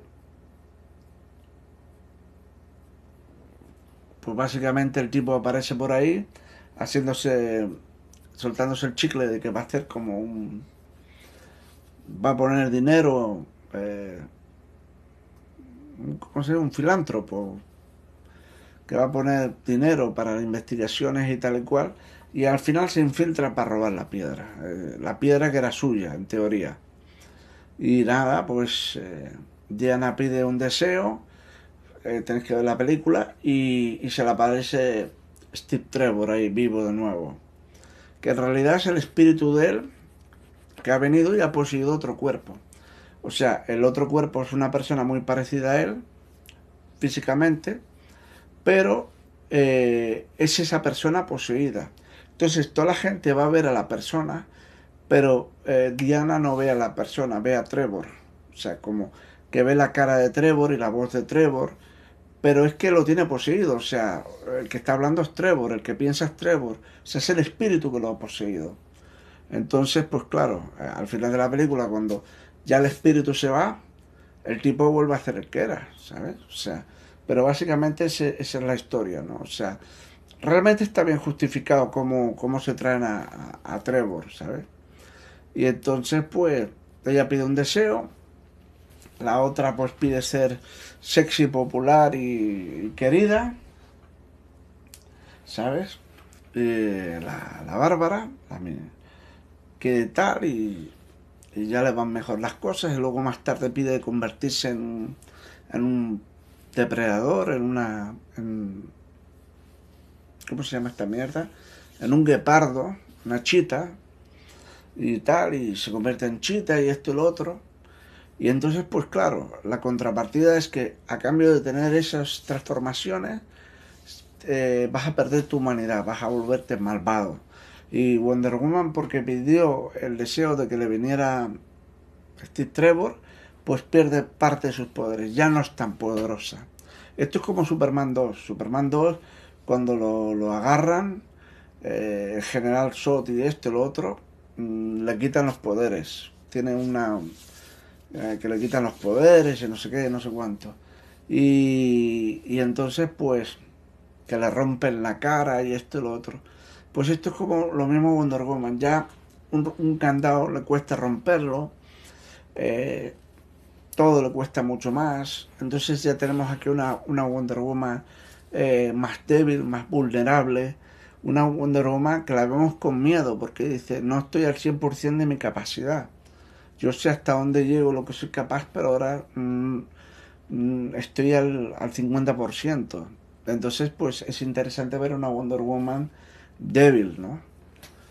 Eh, por otro lado, pues eh, la piedra esta, pues básicamente la hizo uno de los dioses, que es como una especie de Loki, el, dios de la confusión, el dios de las putadas, el dios del caos y esto y lo otro, puso, creó una piedra que cualquiera puede pedir deseos, pero que luego al final lo que conlleva es la, desaparición de, la humanidad. Y así ha sucedido, porque esta piedra ha estado a lo largo de la humanidad varias veces y, ha acabado con civilizaciones enteras. Entonces, eh, la historia de la piedra también está muy bien. la piedrita no es muy grande, como una piedra de cuarzo así, ¿vale? Exacto, Wishmaster de Pedrusco. Y es una piedrita así y está bien la historia, o sea, te la crees, ¿no? Después tienes que... Eh, todo el mundo va pidiendo deseos y deseos. Es un desmadre que se, el mundo se, en el caos más absoluto. Todo eso está muy bien mostrado en la película. Cómo se crea un caos mundial, como no podés creer. Porque el Maxwell Lord, eh, como fue un perdedor toda su vida y esto y lo otro y tal, al final eh, el hecho de que él se convierte en la piedra. O sea, el deseo que le pide a la piedra es que yo quiero ser la piedra. Entonces la piedra se desintegra y, y Maxwell es el que da deseos, no la piedra. La piedra nada más que dio deseos a Maxwell Lord, a Diana y a, Bárbara, a los únicos. Entonces Maxwell Lord, el tercero, agarra la piedra y dice, quiero, quiero que yo ser la piedra, el que dé deseos. Y entonces la piedra desaparece y él se convierte en el que da deseos. Se convierte como si fuera Will Smith, el genio ese de Aladdin, ¿no? Por alguna manera. Toca una persona, tú le pides un deseo y se te da el deseo. Lo que pasa es que tú no sabes lo que pasa, ¿no? Porque, como en la película dice uno, ojalá te mueras. Y de pronto, pum, se muere la persona. Dice, Dios mío, ¿qué he hecho? ¿no? Y, y, las consecuencias, porque cuando te dan un deseo, como te digo, Wonder Woman pierde parte de sus poderes, Bárbara se vuelve malvada, se vuelve inhumana, eh, y Maxwell Lord eh, se va muriendo, o sea, se empieza a tener a sangrar por los oídos, los ojos sangrando, pálido, las venas, o sea, está perdiendo la salud. Cada vez que da un deseo, su salud se deteriora, ¿no? Entonces, eh, básicamente eso, o sea, todo tiene un precio, ¿vale? Y toda esa historia está muy bien. la historia de, de Trevor también está muy bien. Al final, pues es muy emotivo porque al final dice que para arreglarse toda esta mierda hay que renunciar a tus deseos. Entonces, cuando si renuncias a tu deseo, Steve Trevor desaparece y vuelve a ir al, al cielo, o sea, el espíritu. Lo vuelve a perder para siempre. Y esa historia de que de que Wonder Woman prefiere renunciar a parte de sus poderes para no perder a Trevor, pero es que no es así, porque el mundo se va a destruir. Y al final se, se convence, o sea, se convence de que, de que tienen que ser así. Y entonces, pues, esa parte está muy... Eh, la historia de amor es, es muy intensa, como vuelve Trevor, como la historia de amor que tienen, la alegría que tiene Wonder Woman, eh, esa felicidad, ese amor. Eh, esa complicidad, o sea, son una química tremenda. Gal Gadot y Chris Pine hacen, tienen una crítica, una química tremenda.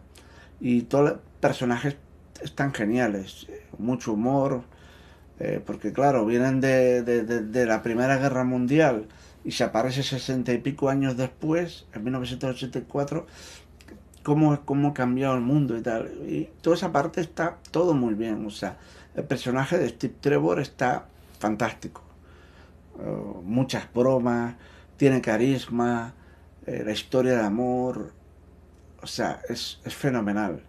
Luego Gal es lo mismo, porque eh, mm, vas comparando esa Wonder Woman con las otras Wonder Woman, porque he visto todas las películas, y te das cuenta de que en, la Liga de la Justicia parece Robocop, Gal No tiene mucha expresividad en la cara, sus dotes de actriz todavía, ¿sabes? Cuando ves esta Wonder Woman, o sea, sus dotes de actriz eh, han mejorado un montón. Incluso respecto a la de la primera Wonder Woman, es mejor actriz. Y eso se nota. Sus gestos, sus movimientos, su expresividad, lo que transmite con su lenguaje, con su lenguaje corporal, con sus ojos, es, es otra historia total, ¿sabes? O sea, otra historia total. Y, y entonces, pues, tenemos esta historia de que de pronto vuelve el amor de su vida y vive una historia de amor, pero al final aprende una lección, que es que, lo que es, lo que fue, fue. Y, y, hay que admitir esa verdad, que él está muerto, porque ella se niega como a tener otra vida otra vez. Y al final de la película eh, vemos que ya empieza a mirar a otros hombres, como diciendo, bueno, pues eh, ya se acabó, pues tengo derecho a ser feliz y tal vez me encuentre a un hombre por ahí, ¿no? Eh, sin prisa, una buena persona, tan buena como que fue Steve Trevor, ¿no? Entonces está bien, ¿no? Porque ella aprende a, al final con esta película a superar la pérdida, porque básicamente en 70 años o 60 y pico años, ella no se ha vuelto a enrollar con nadie más. Y es más, se aísla mucho socialmente, no quiere saber nada de los hombres, no quiere tener relaciones con amigos, está como muy aislada, ¿sabes? Y entonces, porque eh, aparte que hay que pensar, que no lo dice mucho la película, que toda la gente que él conocía, el grupo de la Primera Guerra Mundial y toda esa gente, todos esos ya, ya murieron todos. Ya no están nadie de sus amigos y esto. Entonces, pues ella un poco como que quiere estar aislada. Entonces, lo que le enseña a Steve Trevor es a volver a vivir, a recuperar la ilusión de la vida y que vas a hacer otros amigos, vas a conocer otra gente y puedes encontrar el amor. Esa es la lección que tiene ella. Aparte, como digo, que la parte que ella no tiene tanto poder, pues, pues es muy interesante, la vulnerabilidad de Wonder Woman, ¿no? Toda esa parte. Eh, la película tiene dos momentos espectaculares, fabulosos, que ya de por sí justifican la película. Dos momentos increíbles cuando lo del avión invisible. El avión invisible ya lo habíamos visto en los cómics, en los tebeos, lo habíamos visto en la serie de televisión, también lo habíamos visto, pero cómo crean aquí el avión invisible es genial, o sea, está muy bien explicado cómo es el avión invisible, Pues básicamente lo que te viene a contar la película es que como Wonder Woman es una diosa, o sea, es la hija de Zeus, pues eh, Zeus ya desapareció hace mucho tiempo. Acordaros que cuando peleó contra Ares, pues murió después. Entonces, eh, él creó la isla, ¿vale? Y la hizo invisible. Entonces dice, bueno, si mi padre hizo la isla invisible, para los ojos del mundo, llevo 50 años practicando cómo hacer cosas invisibles. Eso cuenta ella. Entonces, cuando están montados en un jet, en un jet de verdad, escapan de un aeropuerto y van a ir a para Egipto, pues ella empieza a generar como un campo de energía, crea como una bola de, energía eh, mágica o de diosa lo que sea, y, la, y, al tocar con la, la, energía esa el avión, le crea, lo hace invisible, lo hace como, como una tecnología de invisibilidad, pues lo mismo. O sea, es, está muy bien la idea, o sea, que toca algo lo puede llegar a hacer hasta invisible. Después, eh, el otro momento súper épico es cuando Wonder Woman vuela, ¿no? Eh, yo es que cuando veo las películas de la Warner Bros., Wonder Woman volando ahí y tal, y cuando llega Zack Snyder, eh, Wonder Woman es como un saltamonte, todo como un increíble Hulk, ¿sabes? Salta y salta y salta. O sea, resulta que no vuela. O sea, cuando pelea contra Doomsday, es, es imposible de que ella se quede suspendida en el aire mirándolo. No, tiene que estar saltando como las ranas. Cuando ves la Liga de la Justicia, lo mismo, salta como una rana. Y cuando ves la primera película de Wonder Woman, salta como una rana. Entonces, ¿cómo es posible esto? De que ahora en, en Wonder Woman 84 aprende a volar. Y entonces, ¿por qué no vuela en, la Liga de la Justicia? que es posterior a Wonder Woman 84. ¿Por qué no vuela en Batman contra Superman? Que es posterior los eventos a Wonder Woman 84. Aquí rompen totalmente la, la historia, pero que no es malo. O sea, esta película es como que no sigo el, el, canon de Zack Snyder, que no sigo ese universo que ha hecho. Eh, entonces, no está haciendo nada malo, porque si Wonder Woman vuela en los cómics y Wonder Woman vuela en, los dibujos animados, ¿por qué Zack Snyder no la hizo volar? Es que es, que es algo increíble. De hecho, mi esposa, que es una fanática de Wonder Woman, cuando vio Batman con Superman por primera vez, se quedó muy decepcionada. Dice, no puedo creer que Zack Snyder haya hecho que Wonder Woman nada más que salte, que no tenga el poder de volar es una putada. O sea, el único que vuela es el, que tiene los cojones peludos, que es Superman. Ese es el único que vuela, ¿sabes? Y entonces es que es verdad, o sea, Zack Snyder ahí la cagó, o sea, Wonder Woman tenía que volar.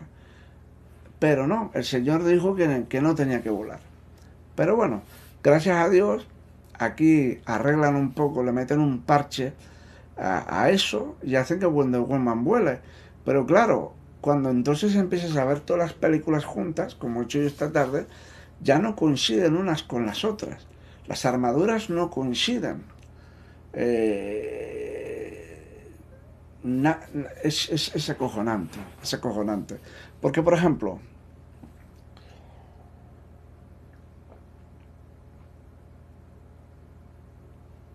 resulta que en Wonder Woman 84, en la primera Wonder Woman, hay una espada que se llama la, asesina de dioses o la mata dioses, la God Killer, que la tienen ahí en Temisteria, en la isla de las Amazonas, que es la única espada que puede matar a Ares.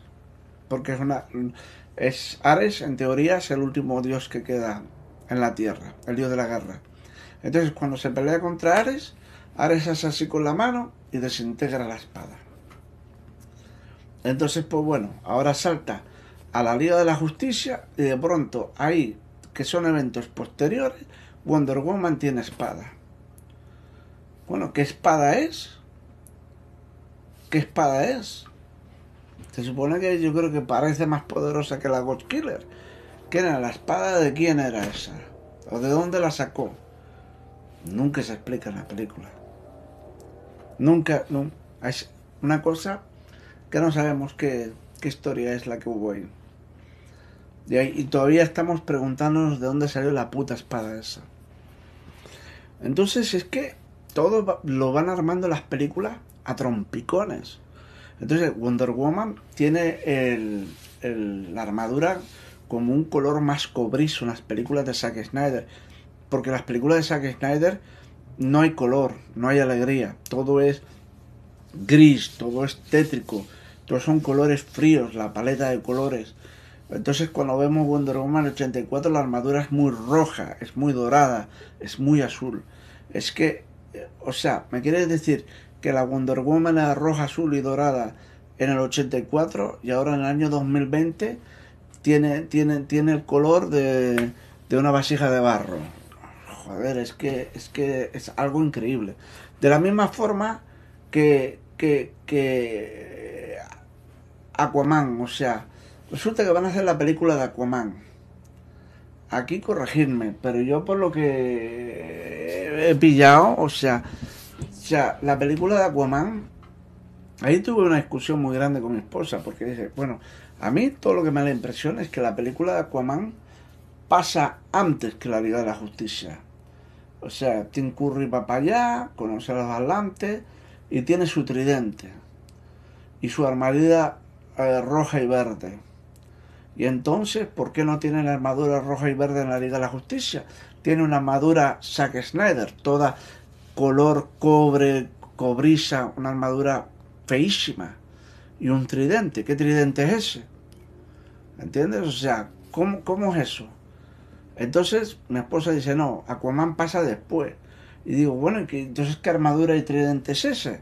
Dice, no, es que como conoce a Mara y la ha ido a ver varias veces al Atlantis, pues eh, eh, como va a enfrentarse contra Steppenwolf, eh, Mara le da una armadura y un tridente para que se busque la vida. Chacho, o sea, una cosa más, más, más rara, más pillada así de cualquier forma, que te cagas, o sea, que te cagas. Es, es. Y entonces, pues eso, tenemos que no, no parchean las películas unas con otras, ni de broma, tío. Mm, no es que sea aprovechar un... Está, te diciendo de que parece que, que es como aprovechar el tirón de los años 80, ¿no? No es, no es que sea el tirón de los años 80. Es que, es que volvemos a lo mismo. Los 80, ¿cuánto pasaron? Hace 40 años, cuatro décadas. Entonces llega un momento que ya se aleja históricamente ya esas décadas tanto, que ya llega el momento de que han quedado tan atrás que ahora todas las películas las sitúan en ese periodo de tiempo. Y dentro de 20 años situarán todas las películas en el año 2000. Y dentro de otros 20 años situarán las películas en el año 2010, 2015, pero estaremos en el año 2060, 2070, que yo ya no estaré en este mundo. No sé si me entiendo. Es que van situando las películas en las décadas que han ido quedando atrás, las siguientes en las siguientes, las siguientes en las siguientes, etcétera, etcétera. O sea, no hay nada descabellado, no es un tirón de los 80 tampoco. O sea, ha llegado un momento de empezar a explotar mm, esa época que se conoce muy bien, ¿vale? Y, y yo creo que la película está muy bien, o sea, eh, la atmósfera, el vestuario, la ropa, todo está... Fijaros que eh, normalmente en este tipo de películas de los años 80, normalmente se puede meter muchas canciones reales de la época. Y prácticamente la película no tiene ninguna canción de la época. ¿Sabes? Han, querido que se concentre más la gente en la forma de vestir, en el estilo visual, eh, en los colores. Está muy bien un detalle, que es que en varias oficinas hay comodores computadoras eh, Commodore, como decíamos en España. Nosotros en España nos la llamamos Commodore Amiga, Commodore 64, el Commodore Big 20, el Commodore 16, todos los que hubieron en la época. Pero no, eh, en inglés es Commodore, o sea, la fuerza está en la O, no en, la E. Entonces, eh, esas computadoras, que eran las PET o no sé qué, pues son reproducciones. Porque si son nuevas en aquel tiempo, no sé cómo hacen en las películas que te sacan la de aquel tiempo, pero una real, o sea, una, una, computadora que ya tiene 40 años, todo el plástico gris, que se nota que está vieja, no, no, aquí han hecho reproducciones como si fueran compradas el mismo día y están geniales el aspecto, está súper bien. Hola queridos amigos y amigas, fans, seguidores, seguidoras y wallstenianos. Tengo un nuevo canal de vídeo en la plataforma Twitch. Todo el contenido que hacía en YouTube lo haré ahora en Twitch. Críticas de películas y estrenos, como por ejemplo la que hice en Twitch de la película Wonder Woman 84. Super especiales de cine, o como el hice de las dos primeras temporadas de El Mandalorian, que también lo hice en Twitch. Gameplay de videojuegos, reacciones a trailers de estrenos, video reacciones a vídeos de TikTok, YouTube etc. Pondré películas completas sorpresas y las podrás ver junto a mí y muchas otras sorpresas. Twitch es 100% gratuito. Debajo de este vídeo, en la caja de descripción del vídeo, está el enlace directo a mi canal de Twitch. Haz clic ahí y en mi canal de Twitch hay un icono púrpura con un corazón dentro. Haz clic en el icono y me seguirá. Seguirme en Twitch es básicamente recibir las notificaciones de que estoy en un directo o que hay nuevos vídeos míos disponibles para ver en mi canal de Twitch. Y como ya he dicho, es completamente gratuito. La diferencia entre YouTube y Twitch es que en YouTube subes vídeos que podéis ver ahí. En Twitch los vídeos se hacen en directo y los puedes ver tú en directo ahí. Si te perdiste el directo o llegaste al directo ya empezado y te perdiste al acabar el directo el vídeo completo estará disponible para ver en mi canal de Twitch cuando te vaya bien. También está la opción en Twitch de suscribirte a mi canal. Hay tres modalidades y es muy sencillo de hacer. En Twitch tienes información de esas tres modalidades de suscripción. Recuerda que suscribiéndote a mi canal me apoyarás y me ayudarás muchísimo. Así que ya sabes, sígueme gratuitamente en mi canal de Twitch para que no te pierdas mis nuevos vídeos o suscríbete. Muchísimas gracias y nos vemos en Twitch. Todo, todo el estilo, todo el rollo de los 80 está muy bien. Que si los centros comerciales, que si esto, que si lo otro. Está, está bien ambientada la película, ¿no? Porque es que te das cuenta de que han pasado más de 60 años después de la Primera Guerra Mundial y cuando Steve Trevor está en el 84 las diferencias son enormes, son enormes y, te puedes dar cuenta y él está alucinando todo el tiempo. Entonces si sitúas la película en el año 2020, está, está situando la película pues prácticamente 110 años después, tío. Chacho, le, le, le, le enseñas, yo qué sé, una tableta y, y el tipo alucina, ¿sabes? O sea, y coches eléctricos y no sé qué, no sé cuánto, es demasiado, eh, etcétera, etcétera. Y, y, entonces, pues, la ambientación está, está muy bien, aparte que la directora vivió esa época de joven, la conoce muy bien, está, está muy bien. La banda sonora es de Hans Zimmer y está brutal, o sea, los temas que tiene, sobre todo yo me quedo en el tema final, porque eh, al final el, clímax, el gran clímax final es que eh, Lord va a unas instalaciones que hay un sistema militar secreto que hace que transmita desde unos satélites a todas las estaciones de televisión del mundo. Entonces eh, emite unas partículas que es como que, toca a la gente. Entonces, cuando él dice que les pidan deseos, si la gente pide deseos a través de la televisión, se le cumplen. Y entonces puede pedir deseos todo el planeta entero. Entonces, el caos y la devastación que se produce en el planeta es increíble. Y, entonces, eh, cuando Wonder Woman habla y explica a la gente de todo el mundo que no se puede hacer así, que esto, que eso y que lo otro, que, hay que aceptar la realidad y lo que está bien, bien y mal y mal, y aunque nos dé miedo, y aunque nos decepcione, y aunque tengamos sueños, que hay que aprender, o sea, esa es la gran lección moral que da la película sobre la humanidad, pues esa parte, cuando habla Wonder Woman, y Maxwell Lord está ahí, y el mundo está en el mayor caos que te puedas imaginar, eh, eh, la música de Hans Zimmer es, esa secuencia es, te toca el corazón. Te toca el corazón. Yo lloraba viendo que yo era impresionante, impresionante, impresionante, impresionante, impresionante. Y... Hola, Kiko, que... Eh, impresionante, simplemente impresionante. Después, ahí al final de la película, cuando acaba, se empieza a salir las letras y entonces pues está Wonder Woman caminando por no sé dónde y de pronto se cae un poste, un poste de electricidad y Wonder Woman lo agarra, pero está de espaldas. Tú crees que es Wonder Woman, pero cuando se da la vuelta es Linda Carter, la Wonder Woman original porque la hacen que en esta película no sea Wonder Woman, sino sea una mítica eh, héroe de la época griega, de la liberación de las Amazonas, del yugo de los hombres. No me acuerdo cómo se llamaba. Eh, pues bueno, un cameo linda, de Linda Carter.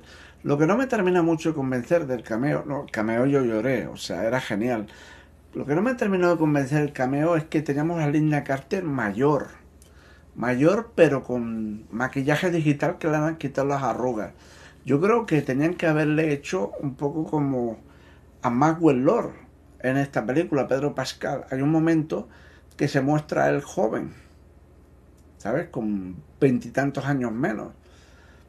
Eh, y está espectacular el maquillaje digital, o sea, es Pedro Pascal 25 años más joven, en vez de 45 años, 20 años.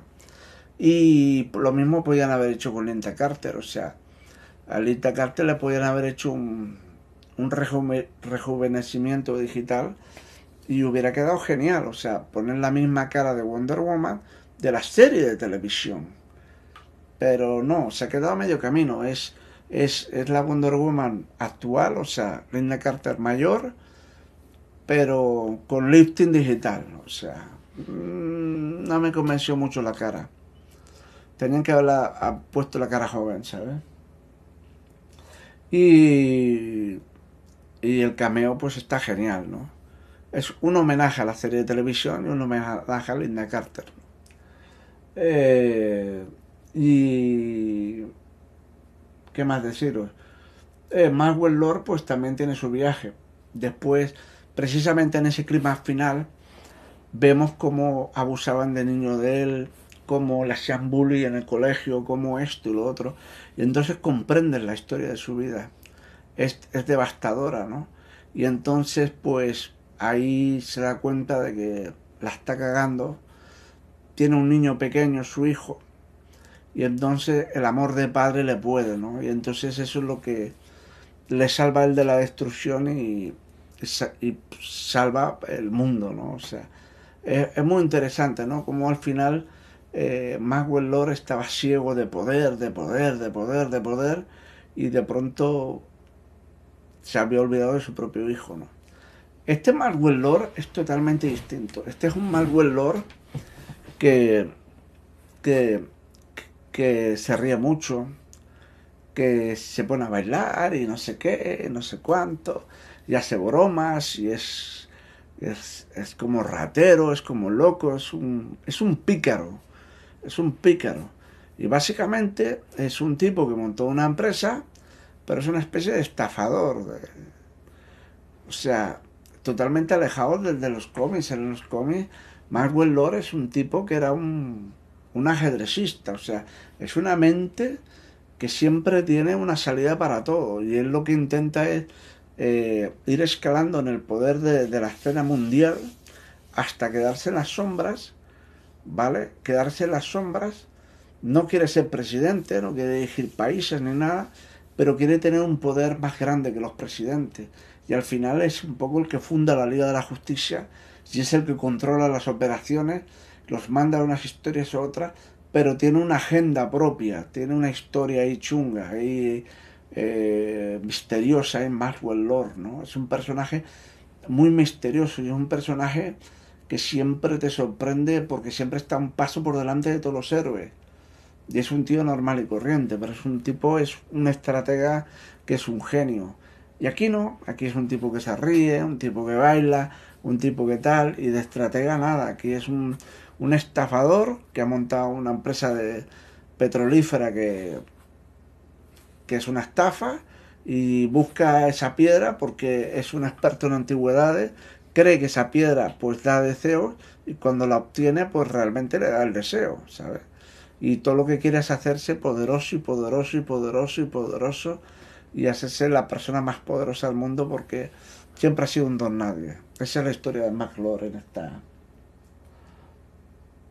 Eh, sí. Eh, y entonces, pues, el personaje de, de, de, Maxwell Lord, pues tiene un viaje, ¿no? El viaje de perdedor, eh, hacerse grande y volver a encontrar su verdadero yo, su verdadera, su verdadera humildad, su verdadero amor a su hijo. Está muy bien. Y toda la historia de, ofrecer deseos, pues es lo mismo. Eh, a un racista blanco, pues quiero que mueran todos los morenos a un moreno quiero que mueran todos los blancos, y a un ruso que mueran todos los americanos, y a un americano que mueran todos los chinos, y los chinos no sé qué y tal. Y es tal desmadre que se monta en el mundo. El presidente está bueno, no, yo quiero tener más misiles atómicos que Rusia. Entonces Rusia empieza a disparar sus misiles. Bueno, un desmadre que se arma en el mundo que es espectacular, ¿eh? ¿sabes? O sea, eh, como uno. uno. Uno pide una granja y un viejecito dice, quiero una granja con vacas y esto y lo otro. Y el, el, genio es como, como el Wishmaster, un hijo puta, en vez de darle la granja en el campo, con las vacas, lo que hace es, en el jardín de los apartamentos, tiene las vacas, en el jardín de los apartamentos, tío. Vaya putada, tío. Eso es que, es que el genio, o sea, el, los deseos que, que pides es que todos tienen trampas, ¿sabes? Todos tienen trampas. Es como el chiste ese. Es un chiste más viejo que la, guerra, ¿no? Que le dice un tío, se encuentra la lámpara ladino y frota y sabe genio. Dice, eh, ¿qué deseo quieres? Dice, quiero una verga que me llegue hasta el suelo. Y va el genio y le corta las piernas, ¿sabes? No sé si lo pilláis, ¿no? Le corta las piernas. O sea, qué hijo de puta. Se cortó las piernas, tío. Ahora te, llega hasta el suelo, ¿no? O sea, no se la hizo más grande. Sigue teniendo lo mismo, pero ahora se quedó sin piernas. O sea, es que es, es, es acojonante. Los, los genios hijos de puta, eso, ¿sabes? Lid, ¿cómo estás? Muy bien. Y, y entonces, pues, es acojonante los genios hijos de puta esto, ¿sabes? Es acojonante. Eh, ¿Qué más podemos hablar de la película? O sea, eh, no sé qué más podemos hablar. Ah, hemos hablado de Maxwell Lord, hemos hablado de, de Bárbara, hemos hablado de... Bueno, el momento Me Too en la película, que era un tipo que es un borracho, una, una especie de acosador sexual, y agarra a Bárbara como superpoderosa y, y le da una paliza que casi lo mata. O sea, ese es el mensaje subliminal. Ante todos los hombres acosadores habría, habría que matarlos. Las mujeres habría que matarlos, ¿sabes? Eh, el personaje de Bárbara muy bien, todo en general muy bien.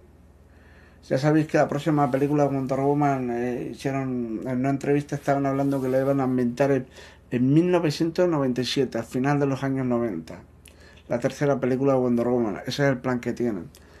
Pero, mm, no sé, o sea, está muy entretenida. ¿Qué más puedo ver de la película?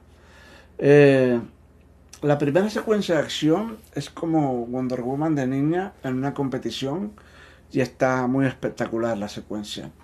Después tienes la secuencia de acción en el centro comercial que, Wonder Woman, bueno, parece Tarzán de los monos, con, el lazo se columpia más que, un mono en una palmera, ¿sabes? Después hay una escena en la que eh, eh, en, la, Casa Blanca, que se pelean Bárbara y ella, está, está realmente bien, con todo el equipo de seguridad y tal, una pelea es un tal brutal. La escena final, la pelea entre eh, Cheetah y Wonder Woman, está espectacular también. Y después hay una secuencia que es en Egipto, en la que eh, van por un mar de dunas, una zona desértica, y hay un convoy de vehículos militares protegiendo a Maxwell Lord y ahí va Wonder Woman y Steve Trevor. Esa, esa, toda esa secuencia, o sea, parte de los escenarios, eso fue rodado en las Islas Canarias, en la isla de Fuerteventura, concreto al norte de la isla, en el municipio de Corralejo. Ahí viví yo tres años en Corralejo, o sea, todo eso que, veis ahí, el desierto ese, que se supone que es eh, eh, Egipto, ¿vale? Que se supone que es Egipto, eh, es, es increíble porque eso está en las Canarias Ahí viví tres años. hay un mar de dunas en Corralejo, toda la zona desértica. Sale detrás de la película una montaña que yo subí una vez. Tardé todo el puto día en subirla y bajarla. No es muy grande.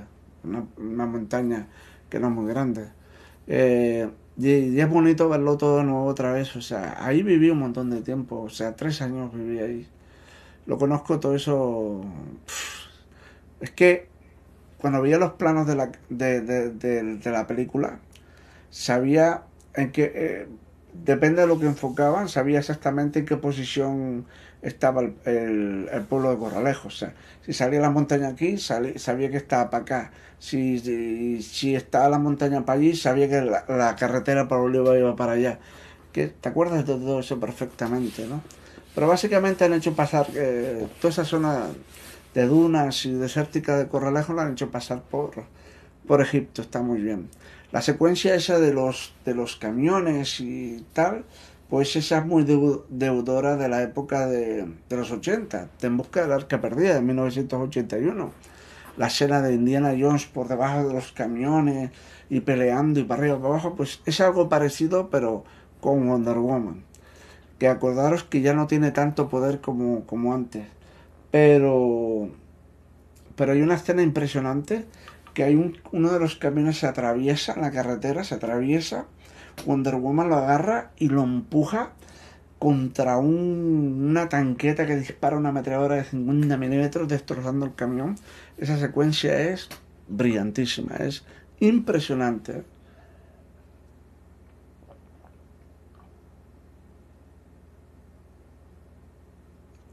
Ya no toso, ¿eh? Se me quitó. Tenía ahí una carraspera o algo ahí. Ya, era impresionante esa secuencia, impresionante, o sea, muy espectacular, o sea, muy espectacular. O sea, mm, la película dura dos horas y 31 minutos, pero yo creo que porque se intenta que los personajes tengan algo de profundidad, que tengan algo de humanidad. Steve Trevor, Bárbara, Maxwell Lord. Si le hubieran quitado media hora la película hubiera quedado tal vez más rápida, pero los personajes tal vez más superficiales, ¿no? Se nota que la Patty Jenkins esta le, tenía cariño a los personajes y quería mostrar cosas en ellos.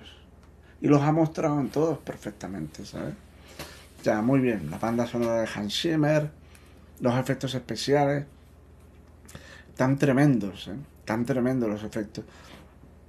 De hecho, hay momentos que Wonder Woman cuando pelea, salta, vuela, etcétera, es una, una es una es una copia digital de Gal Gadot, ¿vale? Pero por ejemplo en la primera película de Wonder Woman en varias ocasiones se nota de que es eh, podía estar mucho mejor hecha. O sea, las, esas versiones digitales de ella eh, se notan un poco falsas. Pero en esta prácticamente eh, las versiones digitales, salvo un momento en el que se ve corriendo a toda velocidad una calle y ves que cuando va corriendo la cara es un poco. canta un poco, pero por lo demás, en casi todos los planos están mucho, mucho mejores los efectos especiales respecto a la primera Wonder Woman, pero sin lugar a dudas. Y después, mira, un detalle que me fijé yo hoy, viendo la maratón de películas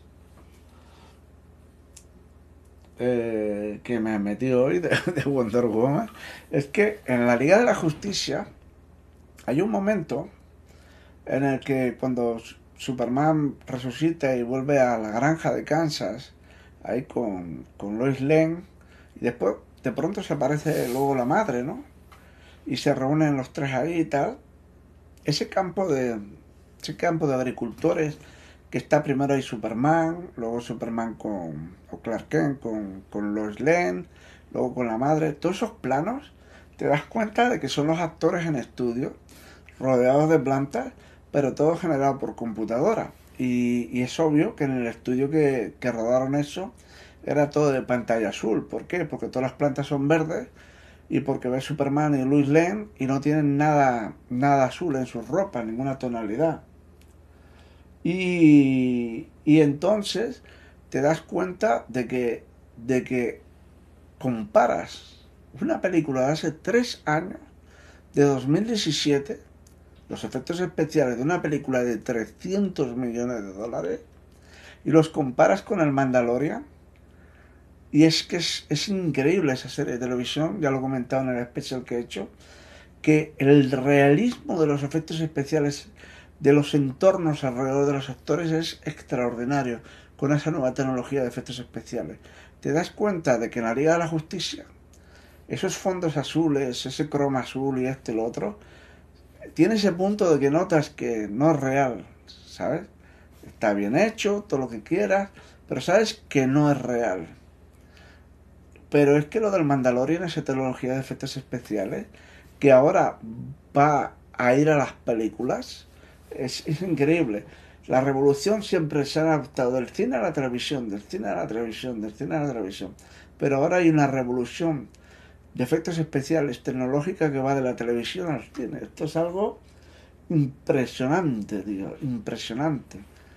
Impresionante lo del Mandalorian. Es que, es que veía la Liga de la Justicia y no podía creer en comparación la, la integración de los fondos con los, con los actores. Chacho, no leía ni la suela de los zapatos al Mandalorian, ¿eh? Ya no es cuestión que lo dirigiera Josh Whedon o Zack Snyder.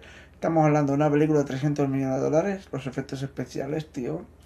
O sea, los ha superado una serie de televisión. Literalmente. Y...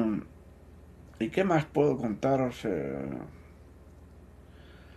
Supongo que tal vez, como en Wonder Woman 84, no utiliza la espada, no utiliza el escudo, todo lo que utiliza es el lazo. Pero hace un montón de historias con el lazo. Hace un montón de historias, está muy bien.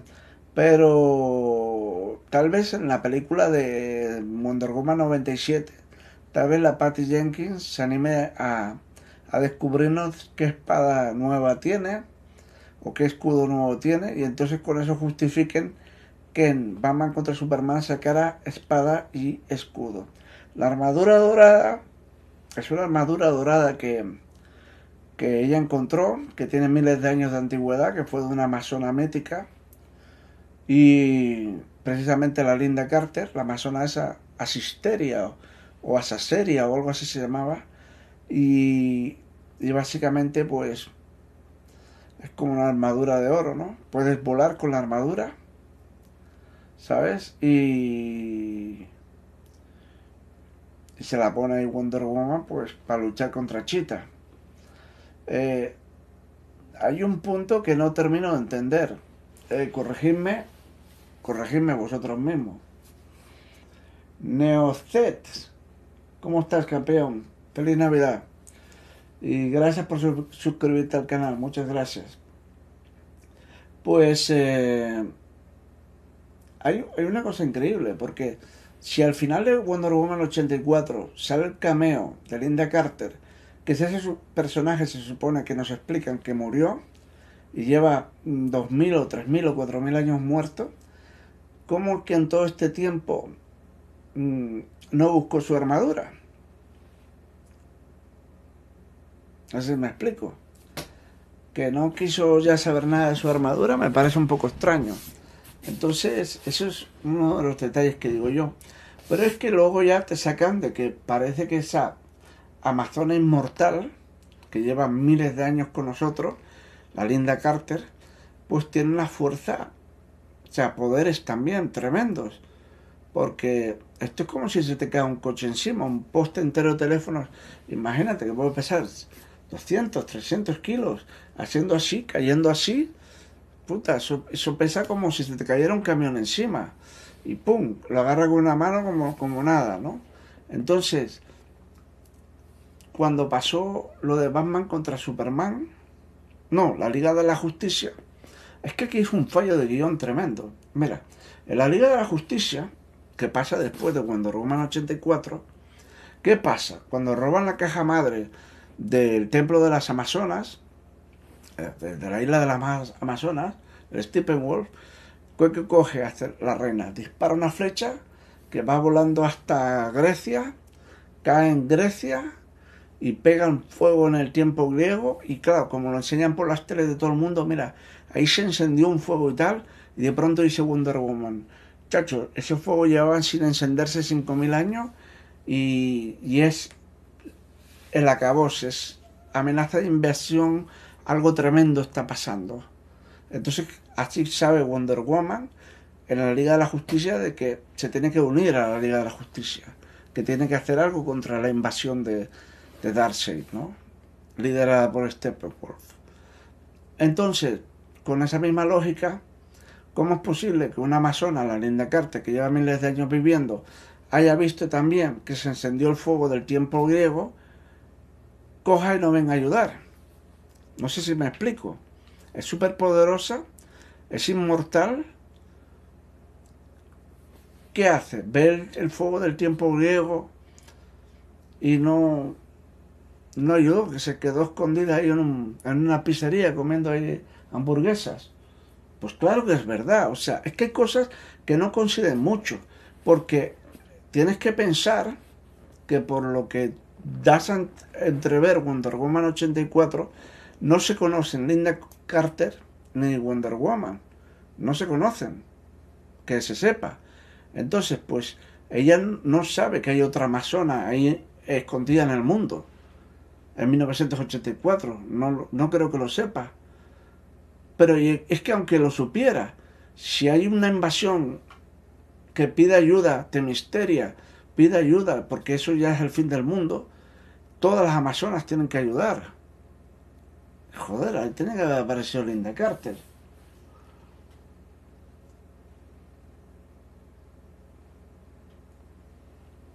¿Entiendes? O sea, es es que son cosas como un poco raras. Si te pones a pensar, te pones a pensar, ves muchos detalles que no, no, no, no coinciden los, los unos con los otros adecuadamente. ¿no? no sé, no sé, no sé.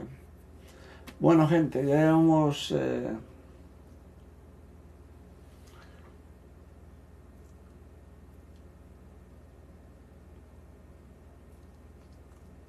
Sí, parece una armadura de los de los Caballeros del Zodíaco, o sea, exactamente, me encantaba esa serie, los Caballeros del Zodíaco en su época, joder, qué puta pasada los Caballeros del Zodíaco. Pero es que son cosas, pero como esas puedes ver 20 más. Lo que pasa que ahora estoy cansado y no caigo, pero veis detalles porque me metí la maratón. Wonder Woman 84. Batman contra Superman. La Liga de la Justicia. La primera Wonder Woman y otra vez Wonder Woman 84. Me vi yo cinco películas seguidas, ¿eh? Todo el puto día viendo películas con mi esposa. Entonces, pues claro, ves cosas ahí que no, que no cuadran. Y aparte, lo que estaba explicando antes, Wonder Woman hace así, vuela así, hace así, sale volando. O sea, ahora sabe volar en Wonder Woman 84. Pero en la Liga de la Justicia va pegando saltos como una rana porque no vuela. ¿Cómo es eso posible? ¿Cómo es eso posible? O sea, es que son las cosas flipantes, tío.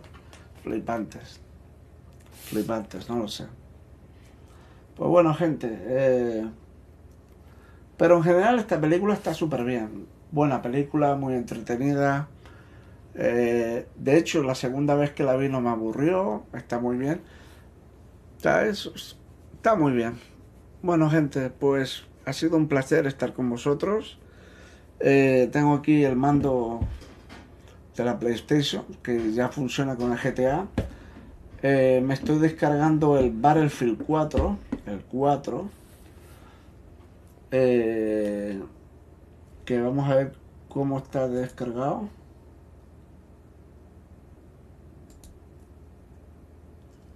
Oh, ya se descargó completamente, ya se descargó completamente.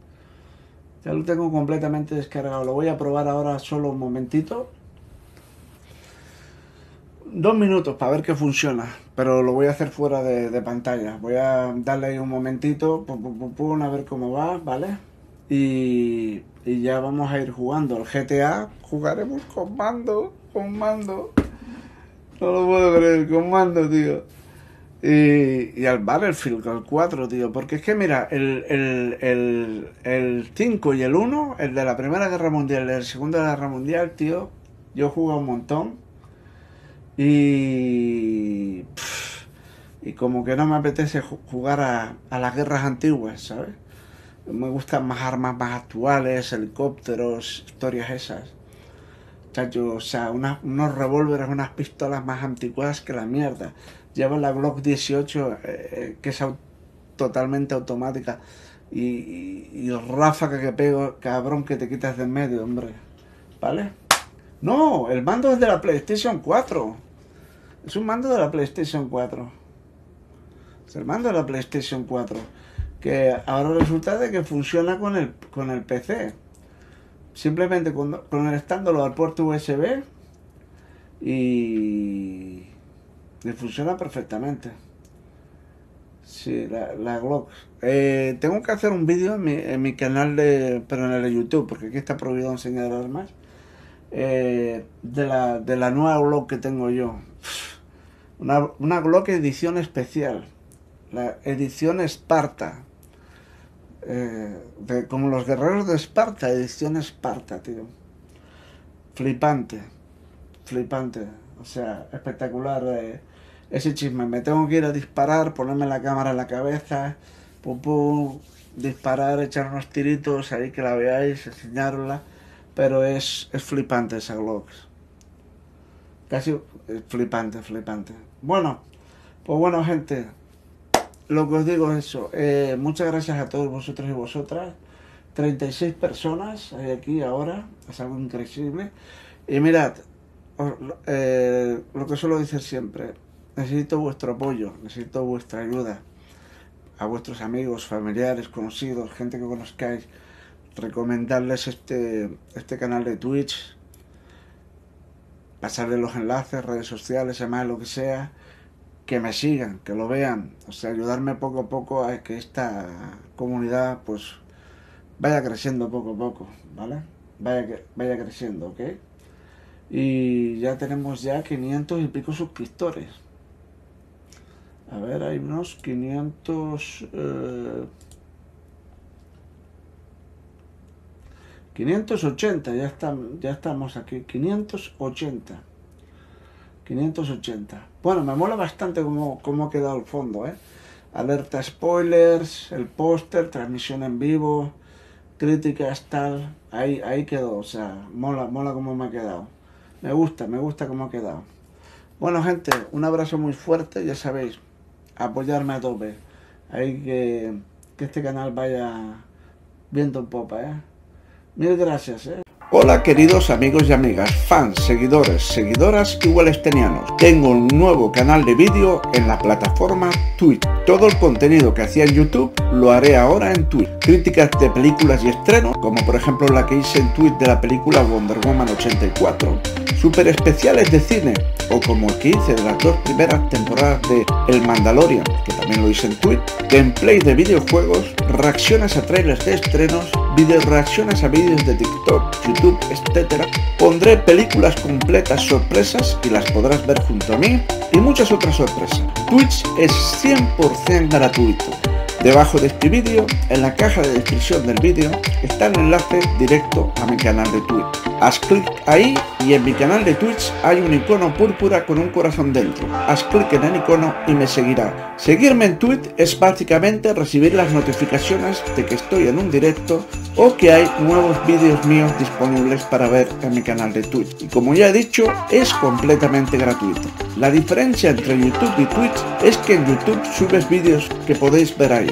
En Twitch los vídeos se hacen en directo y los puedes ver tú en directo ahí. Si te perdiste el directo o llegaste al directo ya empezado y te perdiste parte de él, al acabar el directo el vídeo completo estará disponible para ver en mi canal de Twitch cuando te vaya bien. También está la opción en Twitch de suscribirte a mi canal. Hay tres modalidades y es muy sencillo de hacer. En Twitch tienes información de esas tres modalidades de suscripción. Recuerda que suscribiéndote a mi canal me apoyarás y me ayudarás muchísimo. Así que ya sabes, sígueme gratuitamente en mi canal de Twitch para que no te pierdas mis nuevos vídeos o suscríbete. Muchísimas gracias y nos vemos en Twitch.